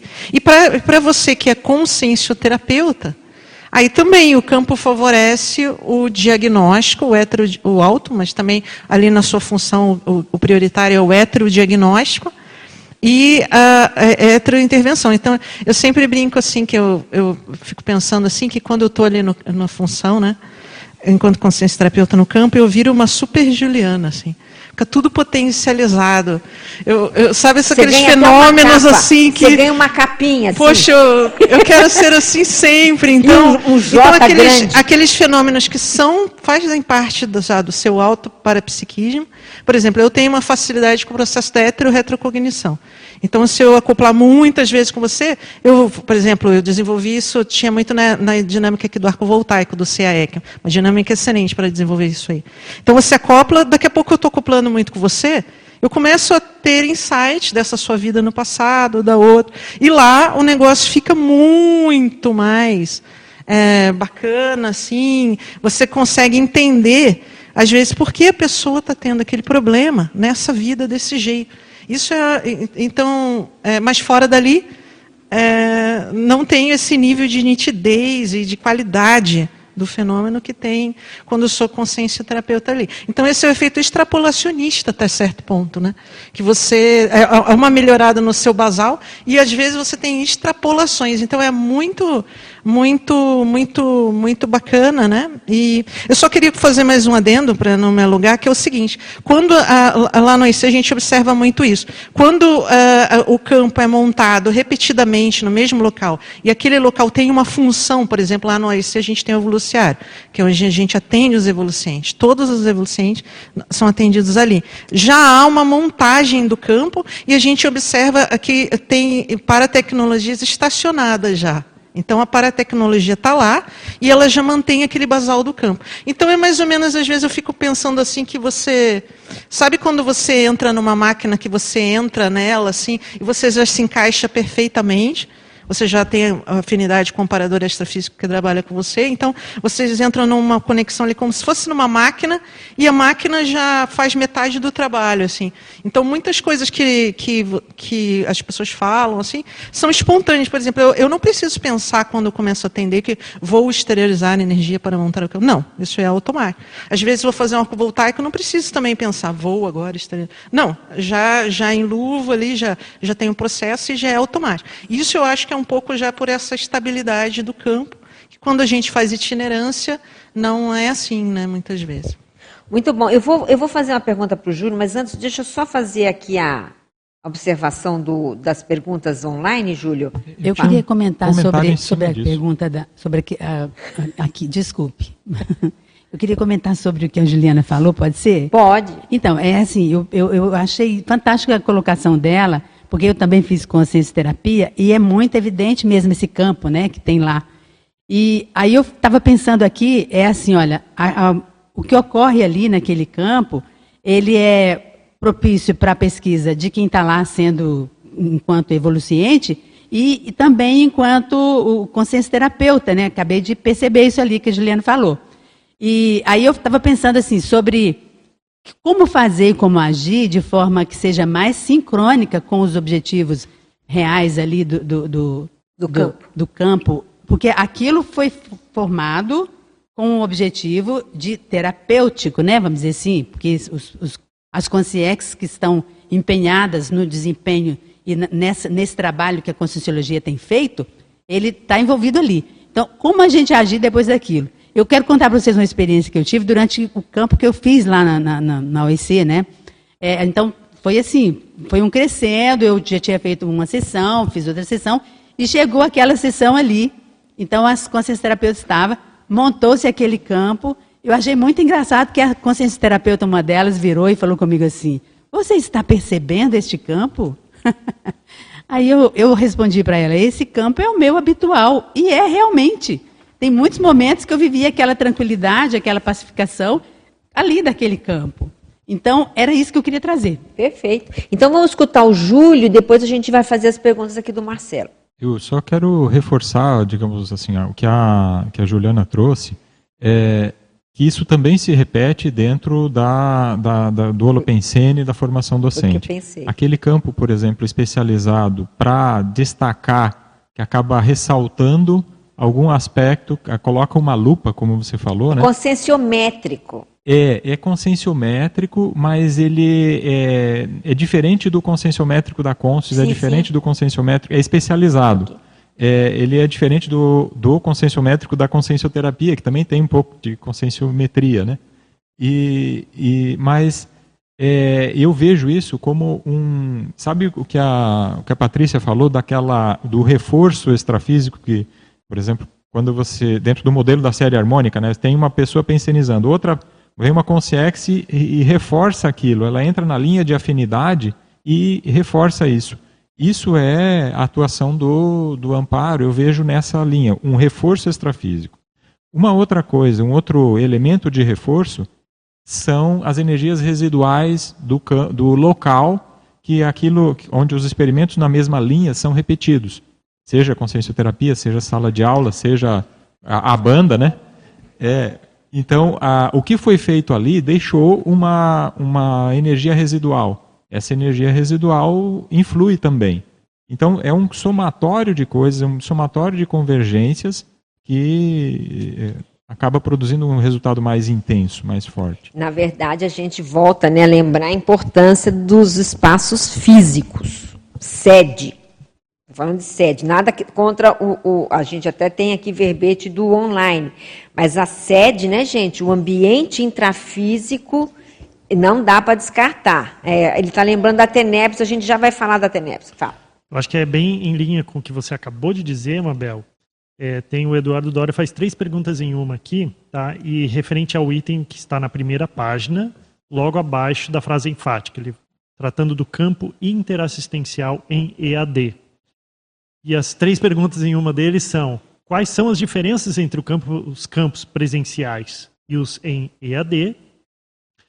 É, os efeitos à distância nas consins e consciex participantes destes campos à distância são os mesmos de uns, do, do campo presencial?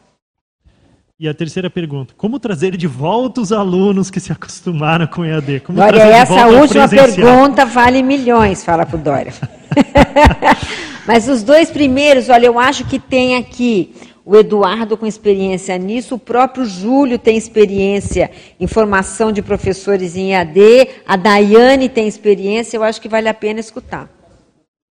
E nós, é, vai falar sobre campo de escrita, e, e ela também tem um, um, experimento em campo de escrita que ela queria falar. Não, a experiência que a gente tem na Unescom é, foi uma experiência em função da pandemia, todos daqui, né, em função da pandemia, a gente teve que se recolher para online, e na época, a gente, as nossas atividades eram todas presenciais, né, formação de autores, os campos de imersão conscienciográfica, enfim, laboratório de era tudo presencial. E aí ficou aquela incógnita. Falei, gente, será que né, se a gente migrar vai manter a qualidade? Mas a gente não tinha alternativa, né? E a gente migrou. Muito bem. O que, que aconteceu? Bom, aconteceram campos nas residências de todas as pessoas que estavam linkadas com o processo do curso. E campos de desassédio, assim, se eu for falar com vocês da minha experiência pessoal, assim, aquilo que a Juliana falou da Super Juliana ali, a gente começa a sentir o Super Eduardo, o Super Lani, Super na terça, na quarta-feira, com o campo em casa. E, e aí foi uma experiência muito interessante, tanto que a gente chegou a ter quase, sei lá, 40 alunos ali no, no online, né? Muita gente online migrou e potencializou, inclusive, o número de, de participantes. Mas, assim, voltando para a pergunta dele, né? O que fazer para o presencial e tal. Realmente é, uma, é um problema, porque olha o problema que a gente arrumou. As pessoas têm a biblioteca em casa, os livros estão todos ali em acesso fácil para eles, e aí você vai trazer a pessoa de casa para ir para o presencial. E a gente começou a ver que existem perfis. E aí, por causa disso, a gente está estudando na Uniscom o retorno para o presencial. Por quê? Existem perfis que não funcionam direito em casa. E aí, agora, Exatamente. com o negócio da pandemia, você tem uma coisa que chama campo híbrido, que é a experiência online com a experiência presencial. Então, essa, esse é um desafio atual da Uniscom para a gente trazer agora, em termos de qualidade do campo. É claro que o campo presencial, gente, tem a bolha, tem o troço, ele é denso, é um, é, é um campo quase, ele é homeostático, ele é terapêutico e ele é conscienciográfico. E eu queria aproveitar assim para trazer um pouco da questão da nossa experiência com o campo conscienciográfico. Edu, podemos falar isso depois? Pra, só para terminar esse do online, depois eu vou falar depois de campo de escrita, tá? Bom, tá? É, eu acho que essa pergunta do Dória é interessante, mas não dá para a gente dar uma resposta generalizada, né? Porque a gente tem realmente essas casuísticas desses campos mais da escrita, que são da Unescom, mas a gente tem algumas casuísticas, por exemplo, uma coisa que é mais de, de desassédio, que é mais intensa, que assim, gente, é o presencial que vai dar a potência e que vai mexer num nível muito diferenciado, né? Então, é então assim, depende muito do que nós vamos falar. Qual é a função do que a gente está falando? É isso? Exatamente, para a gente não generalizar, né? Mas assim, daquilo que a gente conhece, não dá para a gente fazer um ECP2 online.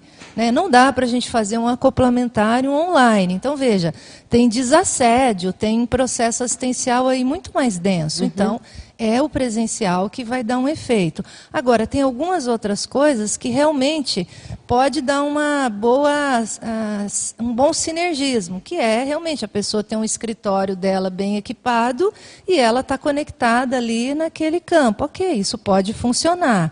Mas eu já participei dessas atividades presenciais e já vi efeitos assim muito mais gritantes, né? Então, eu acho que não dá para não dá para a gente generalizar, mas a minha tendência é privilegiar o presencial. Eu também. É, eu também sou dessa linha, né? Mas cada um fala. O Júlio quer falar depois. É, eu penso assim a respeito do, do, do, online e o presencial. O presencial ele é a, imer, a sua imersão é holossomática. Ah, no online não. Então, você, é, quando você está em casa, no seu escritório lá, você faz outros tipos de atividades naquele escritório. Então, às vezes a pessoa tem atividade profissional e tem atividade de estudo de conscienciologia naquele local.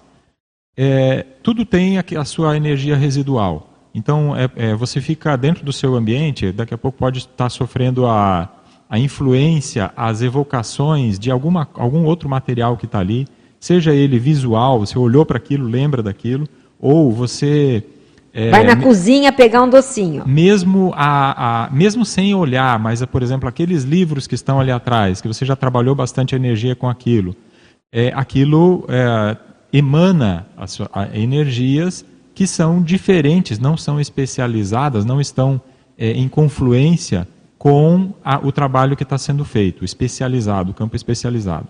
Então, há uma formação de campo, sim, porque você começa a pensionizar naquele momento da formação do campo, está pensionizando num determinado assunto. Tem o reforço da equipe extrafísica pensionizando nesse assunto. Então, isso há um, há um reforço ali. Mas ele não chega no mesmo nível de intensidade, como a Daiane tinha comentado, do presencial, porque ele é holossomático. Você tira, a pessoa sai do seu ambiente que tem todos outros, os outros tipos de evocações e vem para um campo especializado. Você tem também a, a, o reforço não só da sua pensenidade com o seu amparador, da sua energosfera ali, mas tem também a pensenização de todos que estão presencialmente ao redor. Então, a, o nível de profundidade e imersão holossomática do presencial, ele é muito maior do que o, do que o online. Mas o online, uh, ele tem também as suas... Tem função, claro tem a sua tem. função. Ele ajuda, principalmente quando não é possível fazer o, o o, presencial. presencial, porque o presencial envolve deslocamento. Então, isso muitas vezes não é possível fazer presencial, faz online, perfeito, consegue. É, muita coisa é possível fazer. É, tinha uma outra coisa, a, a, trazer os alunos para o presencial. Não, isso aí Essa... é uma pergunta que vale milhões. Fala é, o ele, ele vai dar sugestão. É, eu penso que são é, é, é, produtos né, com instrumentos com função diferenciada. Então, é, é, na assistência, a gente tem a questão de você fazer aquilo que você pode, com o que você tem, a todo momento. Eu penso que, por exemplo, a OIC tem, tem a assessoria online, que é um tipo de, de, de, de assistência que a gente faz online. tem os atendimentos presenciais. Mas são estruturas e funções diferentes. No online, existe campo? Existe. Existe fenômeno? Existe. Existe assistência? Com certeza. Mas, é, tirando desse ambiente e pensando de uma forma geral, eu, eu penso que é, a pessoa que privilegia o online podendo estar no presencial, ela deveria rever seus conceitos do ponto de vista energético. Porque nada se compara com você estar no local especializado, em que tem um desassédio, tem uma estrutura e uma paraestrutura, e tem principalmente os holochakras ali. Perfeito. Então isso aí não se compara. Eu, eu penso assim que a pessoa que faz essa opção, por, vou até colocar comodismo, deveria rever os seus conceitos aí, porque é, é, é uma falta de inteligência é, energossomática, a meu ver. Então, uma coisa é você estar tá na Finlândia, você não pode Sim, participar. aquilo que eu falei. Outra coisa a é gente você tá faz, estar ali no condomínio, a, a gente do faz lado. Aquilo, né? é, existe, tá ali, ó. existe várias modalidades de assistência e cada uma tem uma finalidade e tem um valor. Mas se você pode estar no presencial é, e estar tá no online, isso aí acho que mostra uma, um primarismo do ponto de vista do entendimento das energias. Ah, é, não, é, é, eu acho até que tem que pensar, pô, qual é o meu comodismo? Existe comodismo? Existe uma autocorrupção? Eu não, eu sou uma pessoa antissocial? Estou virando uma pessoa antissocial? Muitas pessoas estão ultimamente, né? Então vou é, falar com a Patrícia e o João. A gente trabalhou também a pandemia toda online, né? Mas eu só queria trazer um exemplo, a diferença, né? Porque tem a questão do foco e do, do ambiente, né? Por exemplo, estar aqui no tertuliário, a gente sente esse campo. Assistir a tertúlia também é possível, mas é completamente diferente. Concordo. De, de você estar tá lá e quando você tem a oportunidade de sentar aqui na cadeira e estar tá presente. Eu acho esse campo aqui, ó, isso é minha, minha opinião, né? Ele é um campo heurístico. Ele é um campo de ideias novas. A pessoa precisa. Eu acho assim, a pessoa quer escrever, está com dificuldade, gente, vem participar do tertuliário em algumas. Porque aqui vai te ajudar é, a ter ideia. Era justamente o que eu estava falando Entendeu? daqui. É, é, é, é o óbvio, fala. Não, estava falando é, até em função da OICENA, né? se a gente tem esses instrumentos, eles são válidos, são as oportunidades assistenciais, assim como tem, tem é, atividades grupais, individuais, depende da pessoa ver o que é melhor para ela naquele momento. Mas, é, eu justamente estava falando isso aqui, cara, você está sentado aqui, não tem comparação. Não. não tem comparação. Não tem comparação. Então, quer dizer, a pessoa está lá em casa, ela quer escrever, está com dificuldade para ter ideia. E ela mora aqui em Foz do Iguaçu.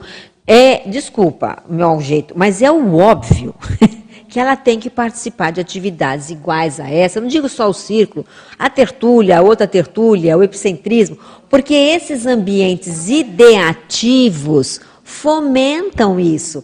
Isso é, é, é básico, eu, eu penso é, eu. Mabel, eu queria acrescentar aqui, desculpa, um... nesse, nesse item, que é Existem outras. Sobaldo montou laboratórios, só, só, terminando meu raciocínio, montou laboratórios também, montou esses espaços, né? Gente, exatamente, é o óbvio, Fábio. É que eu, isso que eu ia dizer. É, é, existem muitos espaços intrafísicos que não têm condições de ser colocados no IAD. A exemplo de holociclo, holoteca, os diversos laboratórios de autopesquisa que existem, não só o aqui no CEAEC, então, o próprio tertuliário, por mais que a gente transmita faça a transmissão aqui de diversas atividades e todas elas gratuitas, mas ainda assim é, é, é, a experiência presencial é, é, muito diferente. Tá, espera só um pouquinho, Val. Eu tenho o, Ju, o João que está na fila. Se não, o, o é, dentro dessa, dessas ideias ainda, João? É, tá. Sim. É o seguinte, eu queria lembrar uma coisa. É, todos nós estamos sempre dentro de campos. Sempre existe algum campo energético. A gente tem a nossa, nossa própria né, energosfera, então a gente sempre está dentro de campo, ou acoplado com outras pessoas, ou até sozinho mesmo. Então, na verdade, se você for pensar, é, quando, como a gente está falando de campos especializados, isso é assim, é um negócio que brinda, é uma, é uma, é uma coisa, é um plus, Existe é uma, uma coisa mais. qualificação daquilo que você está falando. Exatamente, uma qualificação. No começo, né, quando a gente começou, é, tinha, né, já tinha no Projeciologia aquele quadro de especialidades, tal, não sei o quê. Na verdade, naquela época, a gente não tinha, assim, propositadamente é, especialistas. Tinham as pessoas iam se especializando por interesses, tal. Hoje em dia, a gente tem possibilidade de fazer, de, de, de formar especialistas. Antigamente, todo mundo tinha basicamente os mesmos conhecimentos do corpus de conhecimento Com da Conscienciologia. ICs isso mudou, né, João? Exatamente, ICs isso mudou. Ou seja, a gente falava de parapedagogia antigamente, aí eu posso ter o meu conhecimento de parapedagogia. Mas se eu for na reaprendência, eu vou chegar lá e tem um monte de coisa que está sendo estudada de ponta que eu estou que eu tô por fora. Está acontecendo lá. Antigamente isso, não, isso é uma realidade atual. Então, lembrar que quanto mais a gente se especializa no que a gente, né, no que interessa a gente, no que a gente se dedica, maior possibilidade da gente formar campos especializados. Tá? Agora tem uma outra coisa que eu queria pontuar, que é o seguinte, da vida real das coisas. Então, o especialista de qualquer, de qualquer área da Conscienciologia, ele pode formar campo, teoricamente, em qualquer lugar. Em qualquer lugar. Vão, ter, vão ter lugares mais otimizados e menos otimizados. Mas na vida real, o que importa, o que, o que vamos dizer assim, vai contar, se eu não estou num ambiente propício, num laboratório, num curso, em alguma coisa assim, numa sala de aula, que eu sou ali, eu tenho. Estou no lugar de poder, as pessoas, né, as pessoas estão convergindo com as coisas, a gente tem mais ou menos os mesmos objetivos. O que vale não é o campo mais especializado, o que vale é o campo mais forte. Se o seu campo mais especializado se sobressai, beleza. Oportunidade de fazer assistência, oportunidade de, de, de, de, de esclarecer as coisas. Mas se você tem um campo super especializado, entretanto, campos externos têm mais força sobre você, a gente acaba sendo engolido. Então, aquele negócio, num embate energético, né? Assim, num embate energético, em qualquer lugar, você faz num debate num, num lugar, você, vamos supor, você está discutindo com uma pessoa que seja materialista, e você com uma visão multidimensional. Se a pessoa acabar tiver, ter, tiver mais força, você, ela te engole. Com você, com todo o conhecimento de ponta que a gente tem, né? É, Né? mas você, o bom então é ter, é ter o especializado forte. Exatamente, o que eu estou falando é isso. É, é a gente pensar, é, não, é a gente pensar que é o seguinte, a É qualificação dele é o que a gente está É o discutindo domínio hoje aqui. da energia, né? É o domínio da energia Claro. em- no- nos lugares mais propícios, nos lugares menos Perfeito. propícios. né? O mais propício é assim, é o, é o, é o supra-sumo, é onde está mais tranquilo, a gente percebe tudo. O- então, o negócio que é importante, no dia a dia, quando a gente for montar campos que não são em ambientes, em ambientes assim otimizados para isso, a gente pensar que o forte é o que ganha. E se o forte for baratrosférico, ele pode acabar engolindo o Perfeito. especializado. né? Eu só queria voltar, João, foi bem se lembrar essa coisa do local, pelo seguinte, ó. Uma coisa é a Consim e as Conciex ampliando o campo. Outra coisa são as paraestruturas já solidificadas. Gente, então aí você já entra nadando. É o que a, a Ju falou. Você já não tem mais trabalho, né? Então é o acoplamentário, o, o laboratório, os laboratórios, o tertuliário, os locais das ICs onde as atividades ocorrem. Então o que acontece? Isso é muito mais inteligente e muito mais rápido e muito mais funcional se a pessoa souber usar desses ambientes. Eu queria só chamar a atenção Tem para uma isso. forma, né? Você Tem uma forma. forma energética. E a gente está cheio de lugares assim na CCCI, né, Daiane? E a gente nem sempre, quem sabe, sabe E a usufruir dessas paraestruturas. E a força, às vezes, vem do coletivo, da reunião presencial de muita gente. Então, o presencial tem muito mais força pela presença de muito mais gente também. Exato. Mas vamos lembrar, além disso, a par- as paraestruturas. Pensem aí, paraestruturas que a CCCI ou que a Cognópolis tem aqui. Fala. Ele está Dentro lembrando o FIEC. disso mesmo, Mabel. Só- dentro disso que você está falando, das estruturas, é, já com energias solidificadas, eu só queria lembrar que as ICs, elas funcionam, esses ambientes, né, como um portal multidimensional. Então, facilitando essa interação com SIM com o CIEX. Porque tem as dificuldades recíprocas também. Tem. Então, a pessoa está em casa, o ambiente não propicia, não, dependendo da casa, do local onde a pessoa more, é, não propicia essa interação mais intensa com o extrafísico. Então, quando chega na IC, eu chego aqui no tertuliário, né, eu percebo, chego aqui, as ideias fluem. Se tem uma facilidade. Então, tem um- uma estrutura intrafísica, extrafísica, e tem um portal multidimensional que facilita essa interação. No acoplamentário é muito evidente isso. Ali tem um portal multidimensional, facilitando a interação entre as consciex especializadas, né? Na, no, no, parapsiquismo. Então, cada IC, quando chega, por exemplo, no CAE, que a gente chega, sente o padrão do campus. Vai na repreendência, tem o padrão do campus. É outra coisa. É, vai na OIC, tem o padrão do campus. Então, eu vejo que tem essa conexão, esse portal multidimensional que faz essa, essa conexão, essa interação e essa é, facilidade dos amparadores atuarem mais é, junto com as consins. Mabel, eu queria lembrar também que durante a pandemia, a própria CCCI selecionou atividades que eram mais permitidas assim a questão do online Sim. e algumas atividades não, não tinha jeito então por não, exemplo, exemplo campo de, não tinha curso como. de campo, campo, não tem como né é, acoplamentar essa coisa dinâmicas é foram todas suspensas eram impossíveis e aí foi se dado uma alternativa para que a gente mantivesse o vínculo. Uma coisa que eu queria chamar a atenção, que é muito importante, é que nessa onda do online, muitas instituições, muitas unidades foram fechadas.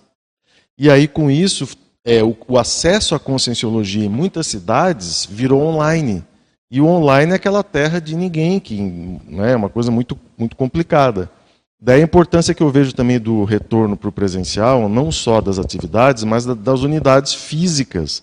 O cara está lá em Fortaleza, sei lá, ele tem um lugar para ele assistir uma palestra, para ele ter uma biblioteca lá de conscienciologia, uma estrutura física. Eu sei que teve custos, que teve um monte de problema financeiro aí com essas questões. Mas também para não, não, não fugir do tema aqui. Mas eu acho que é, essa condição do online é muito tipo do campo. Tem, tem, tipos de campo que permitem, tem tipos de campo que não permitem. Não, e tem uma outra coisa que a gente teria que lembrar dessas coisas físicas, né, Eduardo? Por exemplo, a, a pessoa chega aqui no CAEC, eventualmente ela recebe um lava-jato. Na entrada. Na entrada tem um lava-jato só de estacionamento. E eu, e eu admito que a consciencioterapia, a reaprendência também tenham isso. Você entra na consciencioterapia, a coisa é diferente. Então, veja, isso é assistencial. Então, quando a gente olha os ambientes intrafísicos necessários para o atendimento das consins, a gente tem que lembrar dessa variável. Às vezes a pessoa vem chamuscada de tantos ambientes que ela passou, assimilada, e ela chega num ambiente mais homeostático, só isso é. já é. faz assistência. É. E eu acho assim, Mabel, ó, um apelo para quem está fora de Foz, em outras cidades aí, é buscar unidades físicas, é estimular, é, é se, se, tem o interesse pessoal, a conscienciologia precisa atender. Então, se você está aí numa, numa cidade, num lugar que teve conscienciologia agora não tem mais, vamos voltar com uma sede física e, e buscar voluntários e coordenador e tudo mais, para que esses campos, esses lava-jato, essas coisas todas que existem de paratécnicas, possam ajudar a desassediar. Porque nesse caso não tem online que ajude, entendeu? Não, e a pessoa ela é, tem um ambiente que ela respira melhor, né? Gente, vamos voltar nos campos especializados. Fala. É, eu quero contribuir, Mabel, com essa diferenciação de estar no ambiente de residência e estar aqui num ambiente desse, né? Então, é assim, olha, eu penso, e pela minha própria experiência, a gente está se auto-pesquisando o tempo todo. Essas ocorrências que, com a gente, isso serve de material para eu saber como é que eu vou agir da forma melhor para ter essa questão que eu gostei demais que você falou, ó, não jogar contra, né? E e essa questão de ter isso como um instrumento de trabalho para se evoluir, para a autoevolução. Cada um de nós tem a nossa própria responsabilidade de como era a gente estava, como a gente pode se melhorar hoje e ajudar aí nos contextos. Então, o que, que eu percebo, eu pessoalmente? Enquanto eu estou em casa ouvindo uma, uma atividade dessa, mesmo até participando, talvez faça uma pergunta, tem um diferencial do ruído. Lá tem o ruído da, da, do meu local intrafísico habitual, ele já é meu conhecido. Então, isso faz muita diferença quando eu estou aqui, que tem um silêncio e surge um ruído diferenciado, que daí eu percebo, e daí fica muito mais fácil também de assistir, de interassistir as consciências. Perfeito. Então eu vou passar para o Marcelo e depois eu queria conversar sobre os campos as características do parapedagógico, do campo da escrita, do campo retrocognitivo, aí tem uma série de campos que a gente pode falar. Mas antes vamos tem, ver aqui a pergunta do Pasculin. É, tem uma pergunta aqui do chat, é, Batista Lopes, que eu acho que é bastante interessante dentro desse contexto que a gente está abordando. No cotidiano estamos entrando e saindo de campos o tempo todo. para manter, nos mantermos saudáveis, o que é mais importante? O domínio energético ou a pensanidade? E aí? Então já me coloca que Na, já começa ele a quer responder. dizer assim, nas interações que ele faz, que a gente faz com distintos campos, o que, que é mais importante? Essa pergunta está aqui. manter saudável. É, o Eu domínio energético ou a pensanidade? Eu acho que a primeira coisa é a percepção, para você saber onde é que você está, né? Para quem estiver perguntando. Então, a primeira coisa, eu, eu sei, eu sei onde é que eu, onde é que eu estou. Às vezes eu posso estar num campo muito, digamos que tem uma, uma, uma, uma consciência aqui muito evoluída. Monta um campo aqui. Primeira coisa mais importante é eu perceber, peraí, mudou alguma coisa aqui, tem uma coisa, deixa eu aproveitar, deixa eu ver, deixa eu perceber, deixa eu ligar as antenas aqui ao máximo. Outra coisa é o contrário, né? Se tem alguma coisa, peraí, tem alguma coisa errada Eu aqui queria. tal. É, Eu acho que a primeira coisa é a gente perceber para a gente saber onde é que a gente se, se situa, né? Aí depois vem quais eram as outras opções? O domínio energético e... Ou pensanidade. Então, Eu mas que é- eu, eu queria só fazer uma, uma observação na pergunta do colega, o colega, não sei se é homem ou mulher. Existe domínio energético homeostático sem pensanidade homeostática?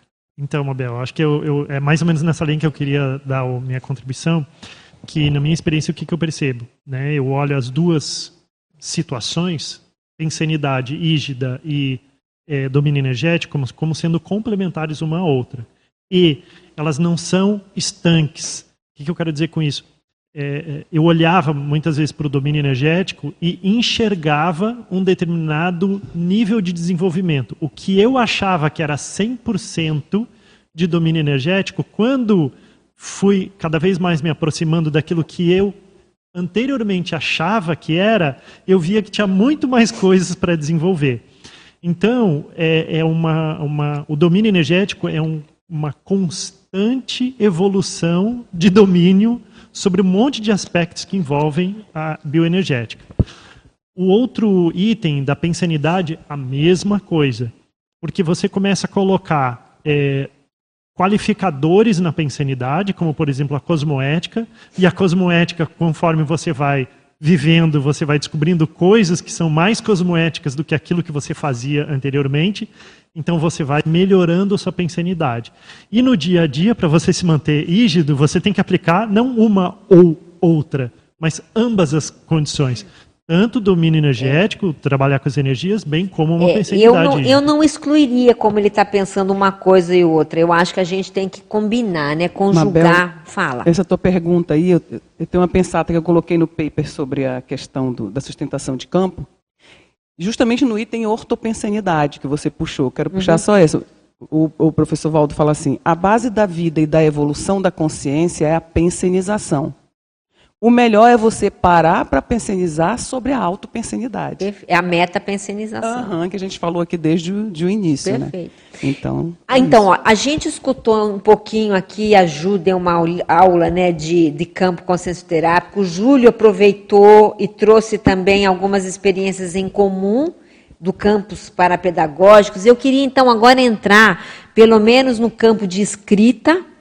Tem a, a, a Daiane, a gente pode ajudar ali no campo retrocognitivo. Hã? E aí tem o invexológico, tem o projetivo, tanto da Patrícia até a Val pode ajudar, para a gente ver algumas características desses campos, para a gente aprender um pouco. Fala. Então, em relação ao campo conscienciográfico, uma questão que é bem é, é clássica lá, né, é a objetivação da subjetividade, né, a ponto da pessoa conseguir colocar em letras aquilo que ela passou, aquilo que ela sentiu, o estudo daquele trafar, daquele trafor, enfim.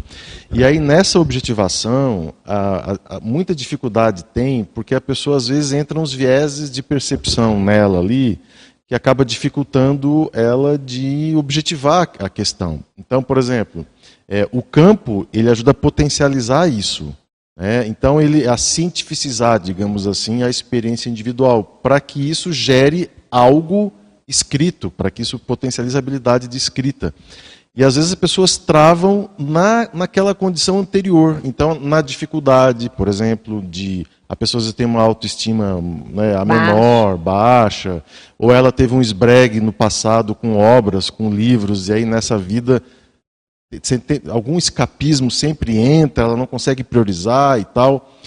E, e, às vezes o campo de escrita, porque ele trabalha com a questão mental somática, do desassédio mental somático, ele é altamente atrator para que você permaneça nele, nesse aspecto, mesmo que você tenha uma dificuldade. Ele é motivador para que você faça isso. E eu vejo uma diferença no campo conscienciográfico interessante, que é o seguinte: é, muitos campos são de desassédio, ou a maioria dos campos, o campo é para isso, né, é para o autodesassédio. E aí a pessoa se desassedia e ok, estou melhor, desassediei. Legal, minha vida melhorou, né, tudo meu melhorou e tal. E vida que segue. Os campos conscienciográficos é, ok, desassediei, vamos escrever sobre isso? Porque tu vai ajudar outras pessoas pela escrita a também fazer isso. Então o campo conscienciográfico, ele tem essa condição de juntar tudo que os outros campos também têm e colocar esse processo da escrita como é, a, a, pedra final, digamos assim, né, a cereja final, que é você compartilhar a sua experiência individual. E para finalizar, tem uma característica lá que eu acho muito interessante também, que é essa transmutação científica. Né? As pessoas é transformar a experiência individual em ciência, para que isso seja escrito, para que isso seja compartilhado. E na hora que você vai transformar algo em ciência, as pessoas pensam assim, mas eu não sou cientista, cientista, então como é que eu vou fazer isso? Ela não, aí ela dá uma uma travadinha. Mas não, se ela é intermissivista, ela é, ela é para-cientista. Ela é pesquisadora de si mesmo. E isso faz uma diferença enorme, porque ela, ela pega aquela pesquisa, aquele problema individual, aí ela vai estudar aquele problema, ela vai é, tentar compor textos sobre aquilo, e na hora que ela vai escrever sobre aquele problema, aquela questão, ela fixa muito mais do que um desassédio é, convencional feito num arco voltaico, por exemplo, porque a pessoa pode voltar a se manifestar daquela maneira. Então, eu acho que essa transmutação é, paracientífica né, da, da experiência individual é uma, é uma característica bem marcante dos campos de escrita. Porque não adianta você só fazer o desassédio. É, é igual o evento, né? Evento é evento. Fez o, o evento, acabou o evento. O que foi feito do evento? Né?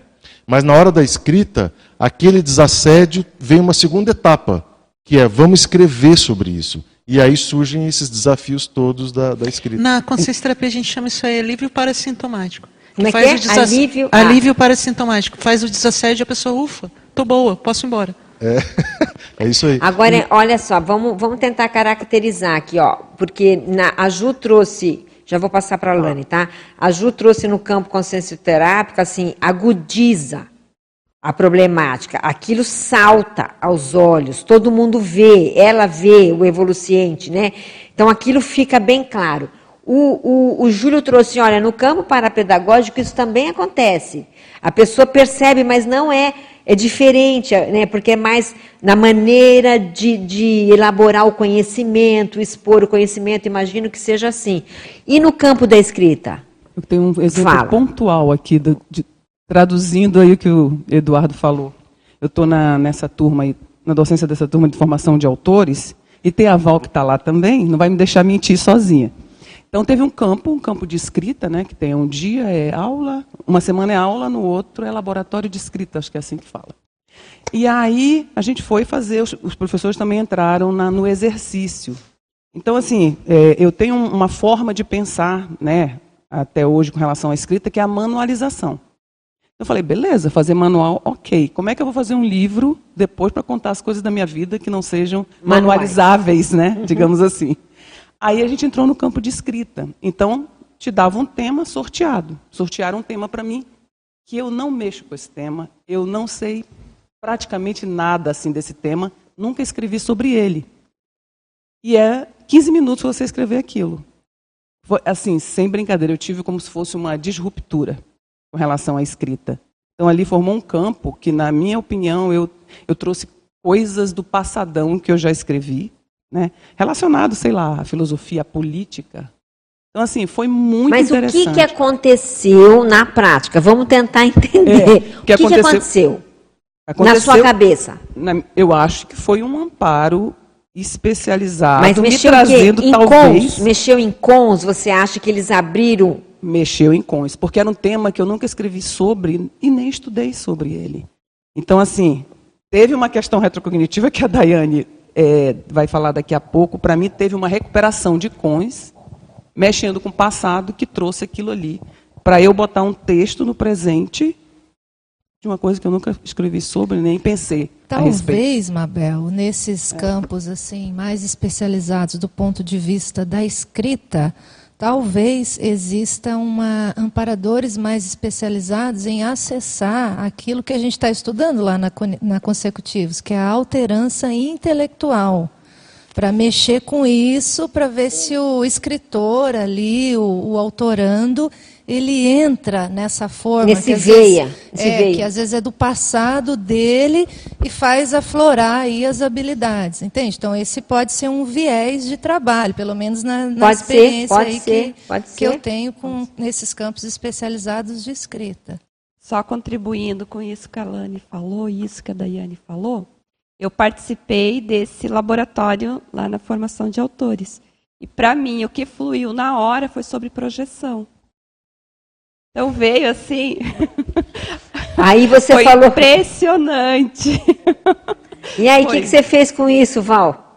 Eu estou escrevendo. Ah lá, tá vendo? Mas, ó, tem uma, tem uma, uma variável que é o autodesassédio mental somático. Né? Isso é uma característica, assim, você está perguntando Forte. a questão de característica? É. Eu acho que também o campo de escrita tem um pouco de heurística.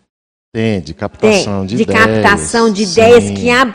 É como se você eles dessem uma ideia e essa ideia ela abre um campo de novas Mas, ideias assim, que podem se transformar tem, em tem uma texto. questão ali que é o monoideísmo, às vezes, da pessoa em relação ao autoconceito distorcido dela nisso que a Daiane falou ali, de questão do autor do passado. E às vezes é inconsciente. É. E a pessoa é travada nesse sentido, entendeu? Então, o- a questão do campo da escrita, um dos primeiros trabalhos que começam a ser feitos, né, é a pessoa se sentir autora, ou ela ver isso como uma possibilidade, porque isso é motivador. Claro. E a hora que tira essa, esse autoconceito ali, a pessoa fala, não, você pode ser um autor. Que é o, o nosso propósito lá do curso de campo no final Uhum, do ano, né? uhum. Que é o acelerar esse autoconceito de- autoral. Autoral, Para que é. a pessoa, mesmo que ela não tenha publicado o livro, isso abra as portas para ela. Agora, caminhar. uma coisa boa que eu acho do campo conscienci- conscienciográfico é quando a pessoa ela não tem o olo pensene da escrita. Então, por exemplo, o Júlio. O Júlio tem o olo pensene da escrita. Estou falando o exemplo aqui, porque eu estou olhando. Tem vários aqui que tem, mas ele tem. Mas tem gente que não tem ainda nessa, ainda nessa vida. Então, é inteligente se afiliar em atividades aonde esse holopensene exista, por exemplo, nos campos conscienciográficos, porque aí fica mais fácil você conseguir criar esse holopensene em si. Mesma coisa na parapedagogia, mesma coisa, porque é inteligente isso, né? Você Por isso que existe instituição. Exatamente, exatamente. É isso aí. Então você não tem aquilo ainda. Pode ser que esteja até adormecido, como vocês estavam falando. Mas ela vai num campo desse, aquilo tudo é otimizado e ela não está sozinha na hora de criar essa holopensenidade para ela. Né? Ela faz assimilação, né? Assimilação energética O daquele campo, age sobre Isso, ela, exato. ela age sobre o campo e ela vai desenvolvendo eh, cons mais facilmente. Exatamente. Isso é uma hipótese aqui nossa, né? O Júlio não está concordando muito. Ah. Agora, eu não sei se a gente vai trazer outros exemplos. Vamos, Mabel, a gente pensou Mas eu, eu só queria cognitivo. fazer um parênteses aqui, porque a gente fez aquela resposta para o Dória lá, que ele perguntou dos efeitos né, à distância do EAD. A gente respondeu sobre efeitos.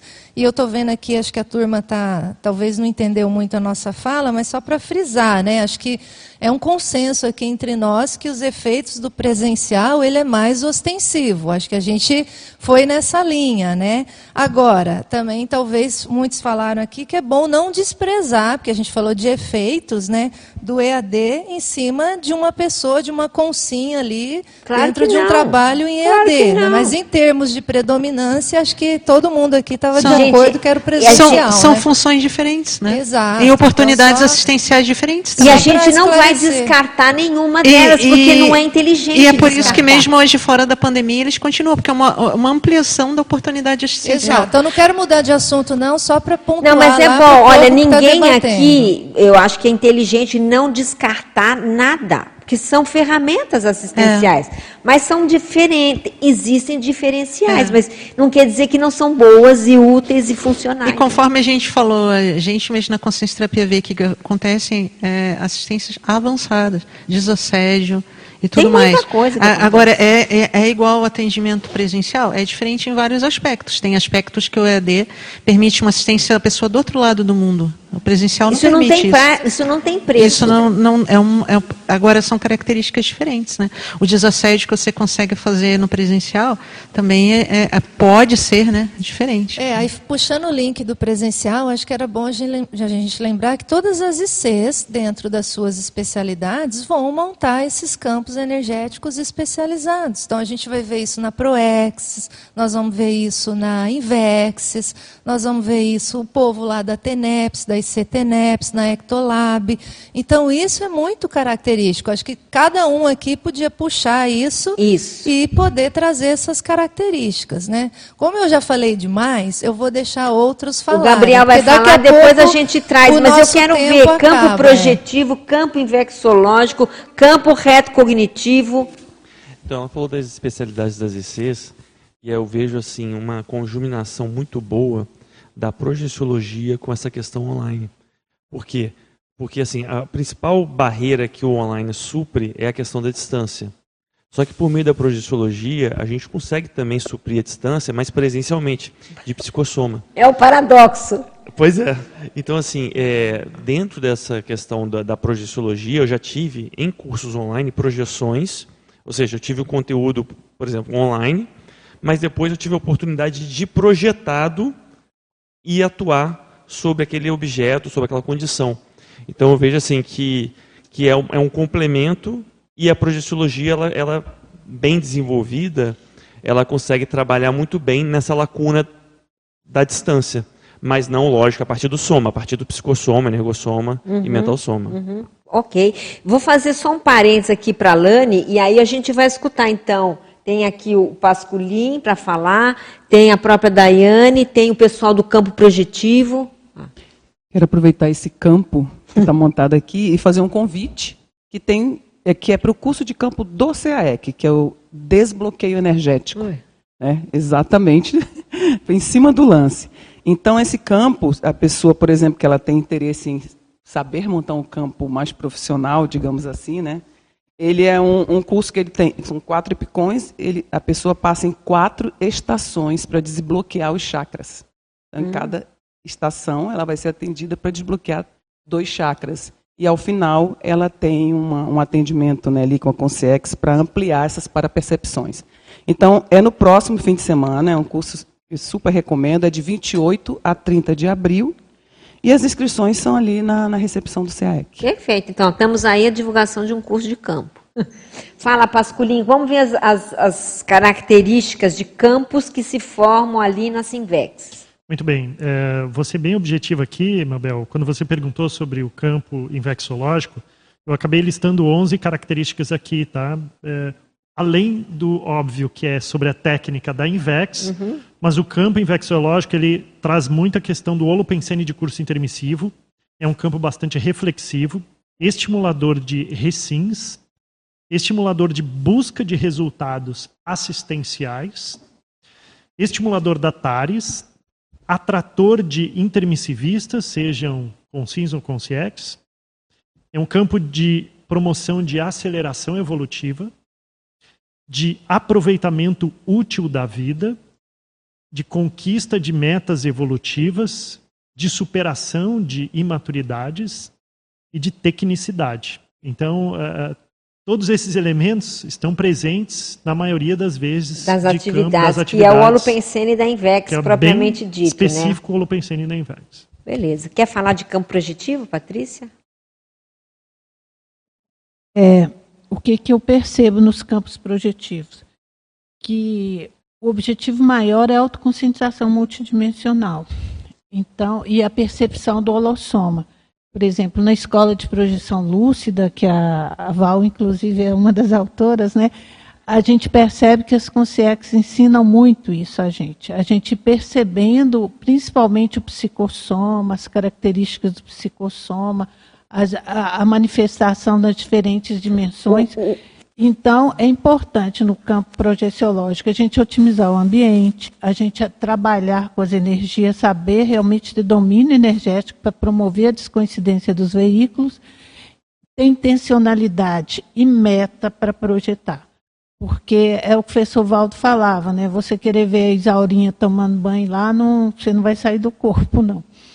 E a, a, não digo 100%, mas 90 e tantos por cento das projeções são patrocinadas pelos amparadores. Existem realmente algum dedo de amparador ali ajudando. E os amparadores vão ajudar se realmente a pessoa tiver um objetivo, tiver agenda extrafísica.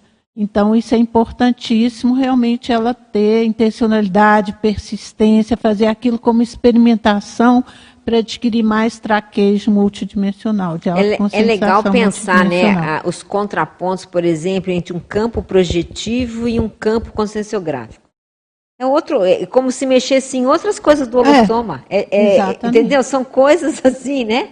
Então é outra equipex, é outra paratecnologia, é, é instigante você a gente Os instrumentos isso. que as equipex usam são outros, por exemplo, no, e na escola de projeção de lúcida, quando você, é, você vê assim, equipe de de consciex mexendo no seu colchonete para te tirar do corpo, para te virar, sabe assim. Então os recursos que eles usam são diferentes para para te mostrar que você pode sair do corpo. É, o, quem sabe o nosso, assim, meu particular, né, o que eu almejaria era se a gente fosse capaz um dia dentro da conscienciologia ter essa descrição, essa, vamos dizer assim, essa narrativa do que, que acontece em cada campo.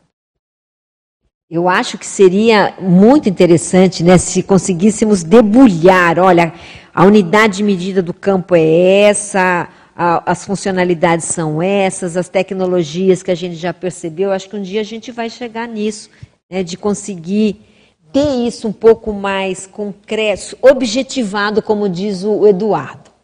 O Júlio está aqui atrás, ele devia falar no microfone. Ele está sugerindo estudar como é que é? Energocampologia. Energocampologia. Mas, Mabel, tentando falar um pouquinho mais, né, trazer uma síntese dessa, desse campo especializado mais retrocognitivo. Né? Então, o que, que a gente vê, você pode me ajudar também, que você está participando, é que é, parece que os amparadores eles mexem com as memórias, ou o acesso à holomemória das consciências.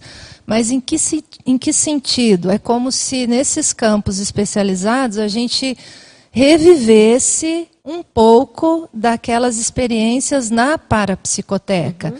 Só que isso com doses muito, vamos dizer assim, pequenas, em função do, do, do, nosso nível mesmo, de aguentar ou não isso. Né? Então, às vezes, são doses pequenas para startar certas memórias e isso desencadear reciclagens prioritárias em todos nós. Então, aquele mesmo holopensene que acho que muito de nós passamos lá na parapsicoteca, né, vê algumas retrovidas, vê alguns erros, enxerga alguns acertos para planejar a Proexis, é como se isso fosse tentado né, reviver em doses homeopáticas, pelo é, menos é, uma é, Também penso, mexe em nódulos mnemônicos, é assim que eu percebo, né? Esses campos assim mais densos, vai é como se eles tocassem num ponto de memória e aquilo faz assim, pum, não é isso? E, é, e aquilo se abre e, e, você percebe ou tem acesso a fragmentos de, de retroexperiências, tanto intrafísicas quanto intermissivas, né? Mas tem o Gabriel, aí é você. É só complementar da projeciologia, acho que a Patrícia foi muito bem, mas assim, eu percebo muito também a questão do, do trabalho com a lucidez. Né? Então, assim, dentro da, da projeciologia e com a bioenergética de ponta. Né? Então, assim, para a gente é, conseguir se projetar, a gente conseguir fazer as assins, estar tá minimamente em condições de equilíbrio bioenergético para promover a, a projeção. E a memória, mas não a memória né, da holomemória, mas a memória Projetiva, da rememoração. Da rememoração. projetiva, né? Exatamente. E assim, o que eu vejo é que até certo ponto todo campo ele tem um quê de campo projetivo. Porque não tem, não tem como a gente pensar em conscienciologia sem descoincidência veicular, sem projeção energética. Né? Então eu vejo que a, a, nesse aspecto o campo projetivo ele é meio que seminal ou básico. Ele perpassa as especialidades Digamos, né, Gabriel, não tem nada desses parafenômenos se não tiver uma mini descoincidência. A mini descoincidência ela está em todas. Inclusive a gente não tem o tempo ainda, mas tem o campo da TENEPS. É, tem o campo de TENEPS que é prioritário nessa eu história. Eu quero falar, falar exatamente sobre isso. É, eu não vou falar da, do campo da TENEPS, meu pessoal, né? Mas assim, do campus da dinâmica da TENEPS, que uhum. eu andei, sempre que eu posso, né? Que tem espaço no trabalho, porque eu trabalho de tarde, eu venho. E eu vivi uma experiência lá que foi assim, incrível. Quando você falou agora sobre essa questão de, da, da, da Equipex vir e tirar do colchonete, né? As pessoas. Isso ali no campus da TENEPS, da dinâmica, é ostensivo. Então, apagou-se a luz, aquietou-se tudo. Eu percebia que vinha se, vinha se tirando do corpo, tirando. É óbvio que no meu caso específico, algumas vezes eu próprio abortei aquele processo e não saí. Mas eu tive experiência também de saída do corpo então, ali no então, campus. Então, isso é, é uma paratecnologia dessa Equipex nesse contexto. Exatamente. As minhas experiências nesse sentido foi ainda no tempo que a professora Marina Tomás era epicom lá. Então, assim, o que, que eu percebia? Quando você falou é, a questão do híbrido, né? É, tem a projeciologia, a projeção, a saída do corpo, e ali no trabalho hum, interassistencial. Perfeito. Mas alguém queria falar de campo? Falar, Júlio? Pode falar. Na verdade, eu ia falar de outro assunto. Pois não que eu estava até trocando uma ideia aqui com o JP, que é, é, é um paradoxo, né? até para as pessoas que não entendem muito de conscienciologia, enfim, que estão assistindo, para a gente entender que o campo, o campo, ele, ele pressupõe uma delimitação. Só que isso, é, tratando-se de, de campo energético, homeostático, evolutivo que a gente está falando, paradoxalmente, isso não significa fechadismo. Porque às vezes, até inconscientemente, é, é, é no nome, em nome de querer fazer a manutenção do campo, a sustentação do campo, às vezes as pessoas caem num processo de acriticidade, como você falou, num processo de sectarismo, de fechadismo, aí entra os grupinhos, as panelinhas, aquela coisa mais fechada. Então, eu acho assim, ó, que é realmente paradoxal. Quanto mais evoluído e avançado é aquele campo, mais ele é aberto tanto para receber quanto para doar e se desenvolver. Conforme o Marcelo falou, receber no sentido assim, ó, é, é um, um, feedback, uma heterocrítica, algo que vai, que vai mexer às vezes com aquele grupo, né? vai gerar ali uma, uma marola, mas aquilo ali vai ser benéfico, vai qualificar o campo e não estragar o campo. Porque a gente falou de poluição do campo. Porque às vezes o que acontece? A gente está todo mundo aprendendo, né? Mas às vezes a gente interpreta mal essa questão da poluição do campo. Às vezes a gente está ali, tem um campo estabelecido, um grupo, uma atividade. Aí, por exemplo, aqui nós temos o campo do, do, do círculo. Aí chega uma pessoa, de repente, dá um feedback, faz uma heterocrítica, uma coisa um pouco diferente, que rompe com determinado padrão, e às vezes, erroneamente, aquilo é interpretado como, ah, está poluindo o campo, está estragando, está não sei o quê. E às vezes não, às vezes aquela pessoa está trazendo uma mensagem, ela está trazendo um feedback que vai enriquecer Sim. o trabalho e por né, em consequência, qualificar o nosso, o nosso campo. Então, voltando só para finalizar, aquela questão do, da pensenidade, da energia, eu acho que está tudo junto, mas que é o discernimento que manda. É o discernimento. Interessa se o campo é da projeção, da escrita não, claro. e tal. É o discernimento da consciência que está ali e, e, e do, da qualificação dos amparadores também, porque campo tem em todo lugar. Né? A gente vai ali na, na, na, na igreja, no, no, no, presídio. É importante no, só lembrar lugar. da diferença de campo e holopensene também, né? Que o campo é uma estrutura participante do, do, partindo da consim, né? Ali, né? A gente precisa ver que tem certos termos como energosfera, psicosfera, holopensene, campo, que parecem a mesma coisa, mas não são, né? E outra coisa, né? Os campos têm pseudópodes. Aqueles mais densos, eles não estão assim restritos, eles vão né, para outros ambientes. Gente, não deu tempo de falar, por exemplo, queria falar do campo do heterocrítica de obra útil, que quem participou vê que é um campo, sei, né? É uma coisa assim que teria que pensar mais, estudar mais, mas enfim, nós chegamos no nosso final aqui. Agradeço demais aí os especialistas que puderam participar, o pessoal do online, os telecirculistas. A gente teve, então, 100 telecirculistas, 300 acessos, 19 presentes e 9 autores. E a gente agradece aí até semana que vem.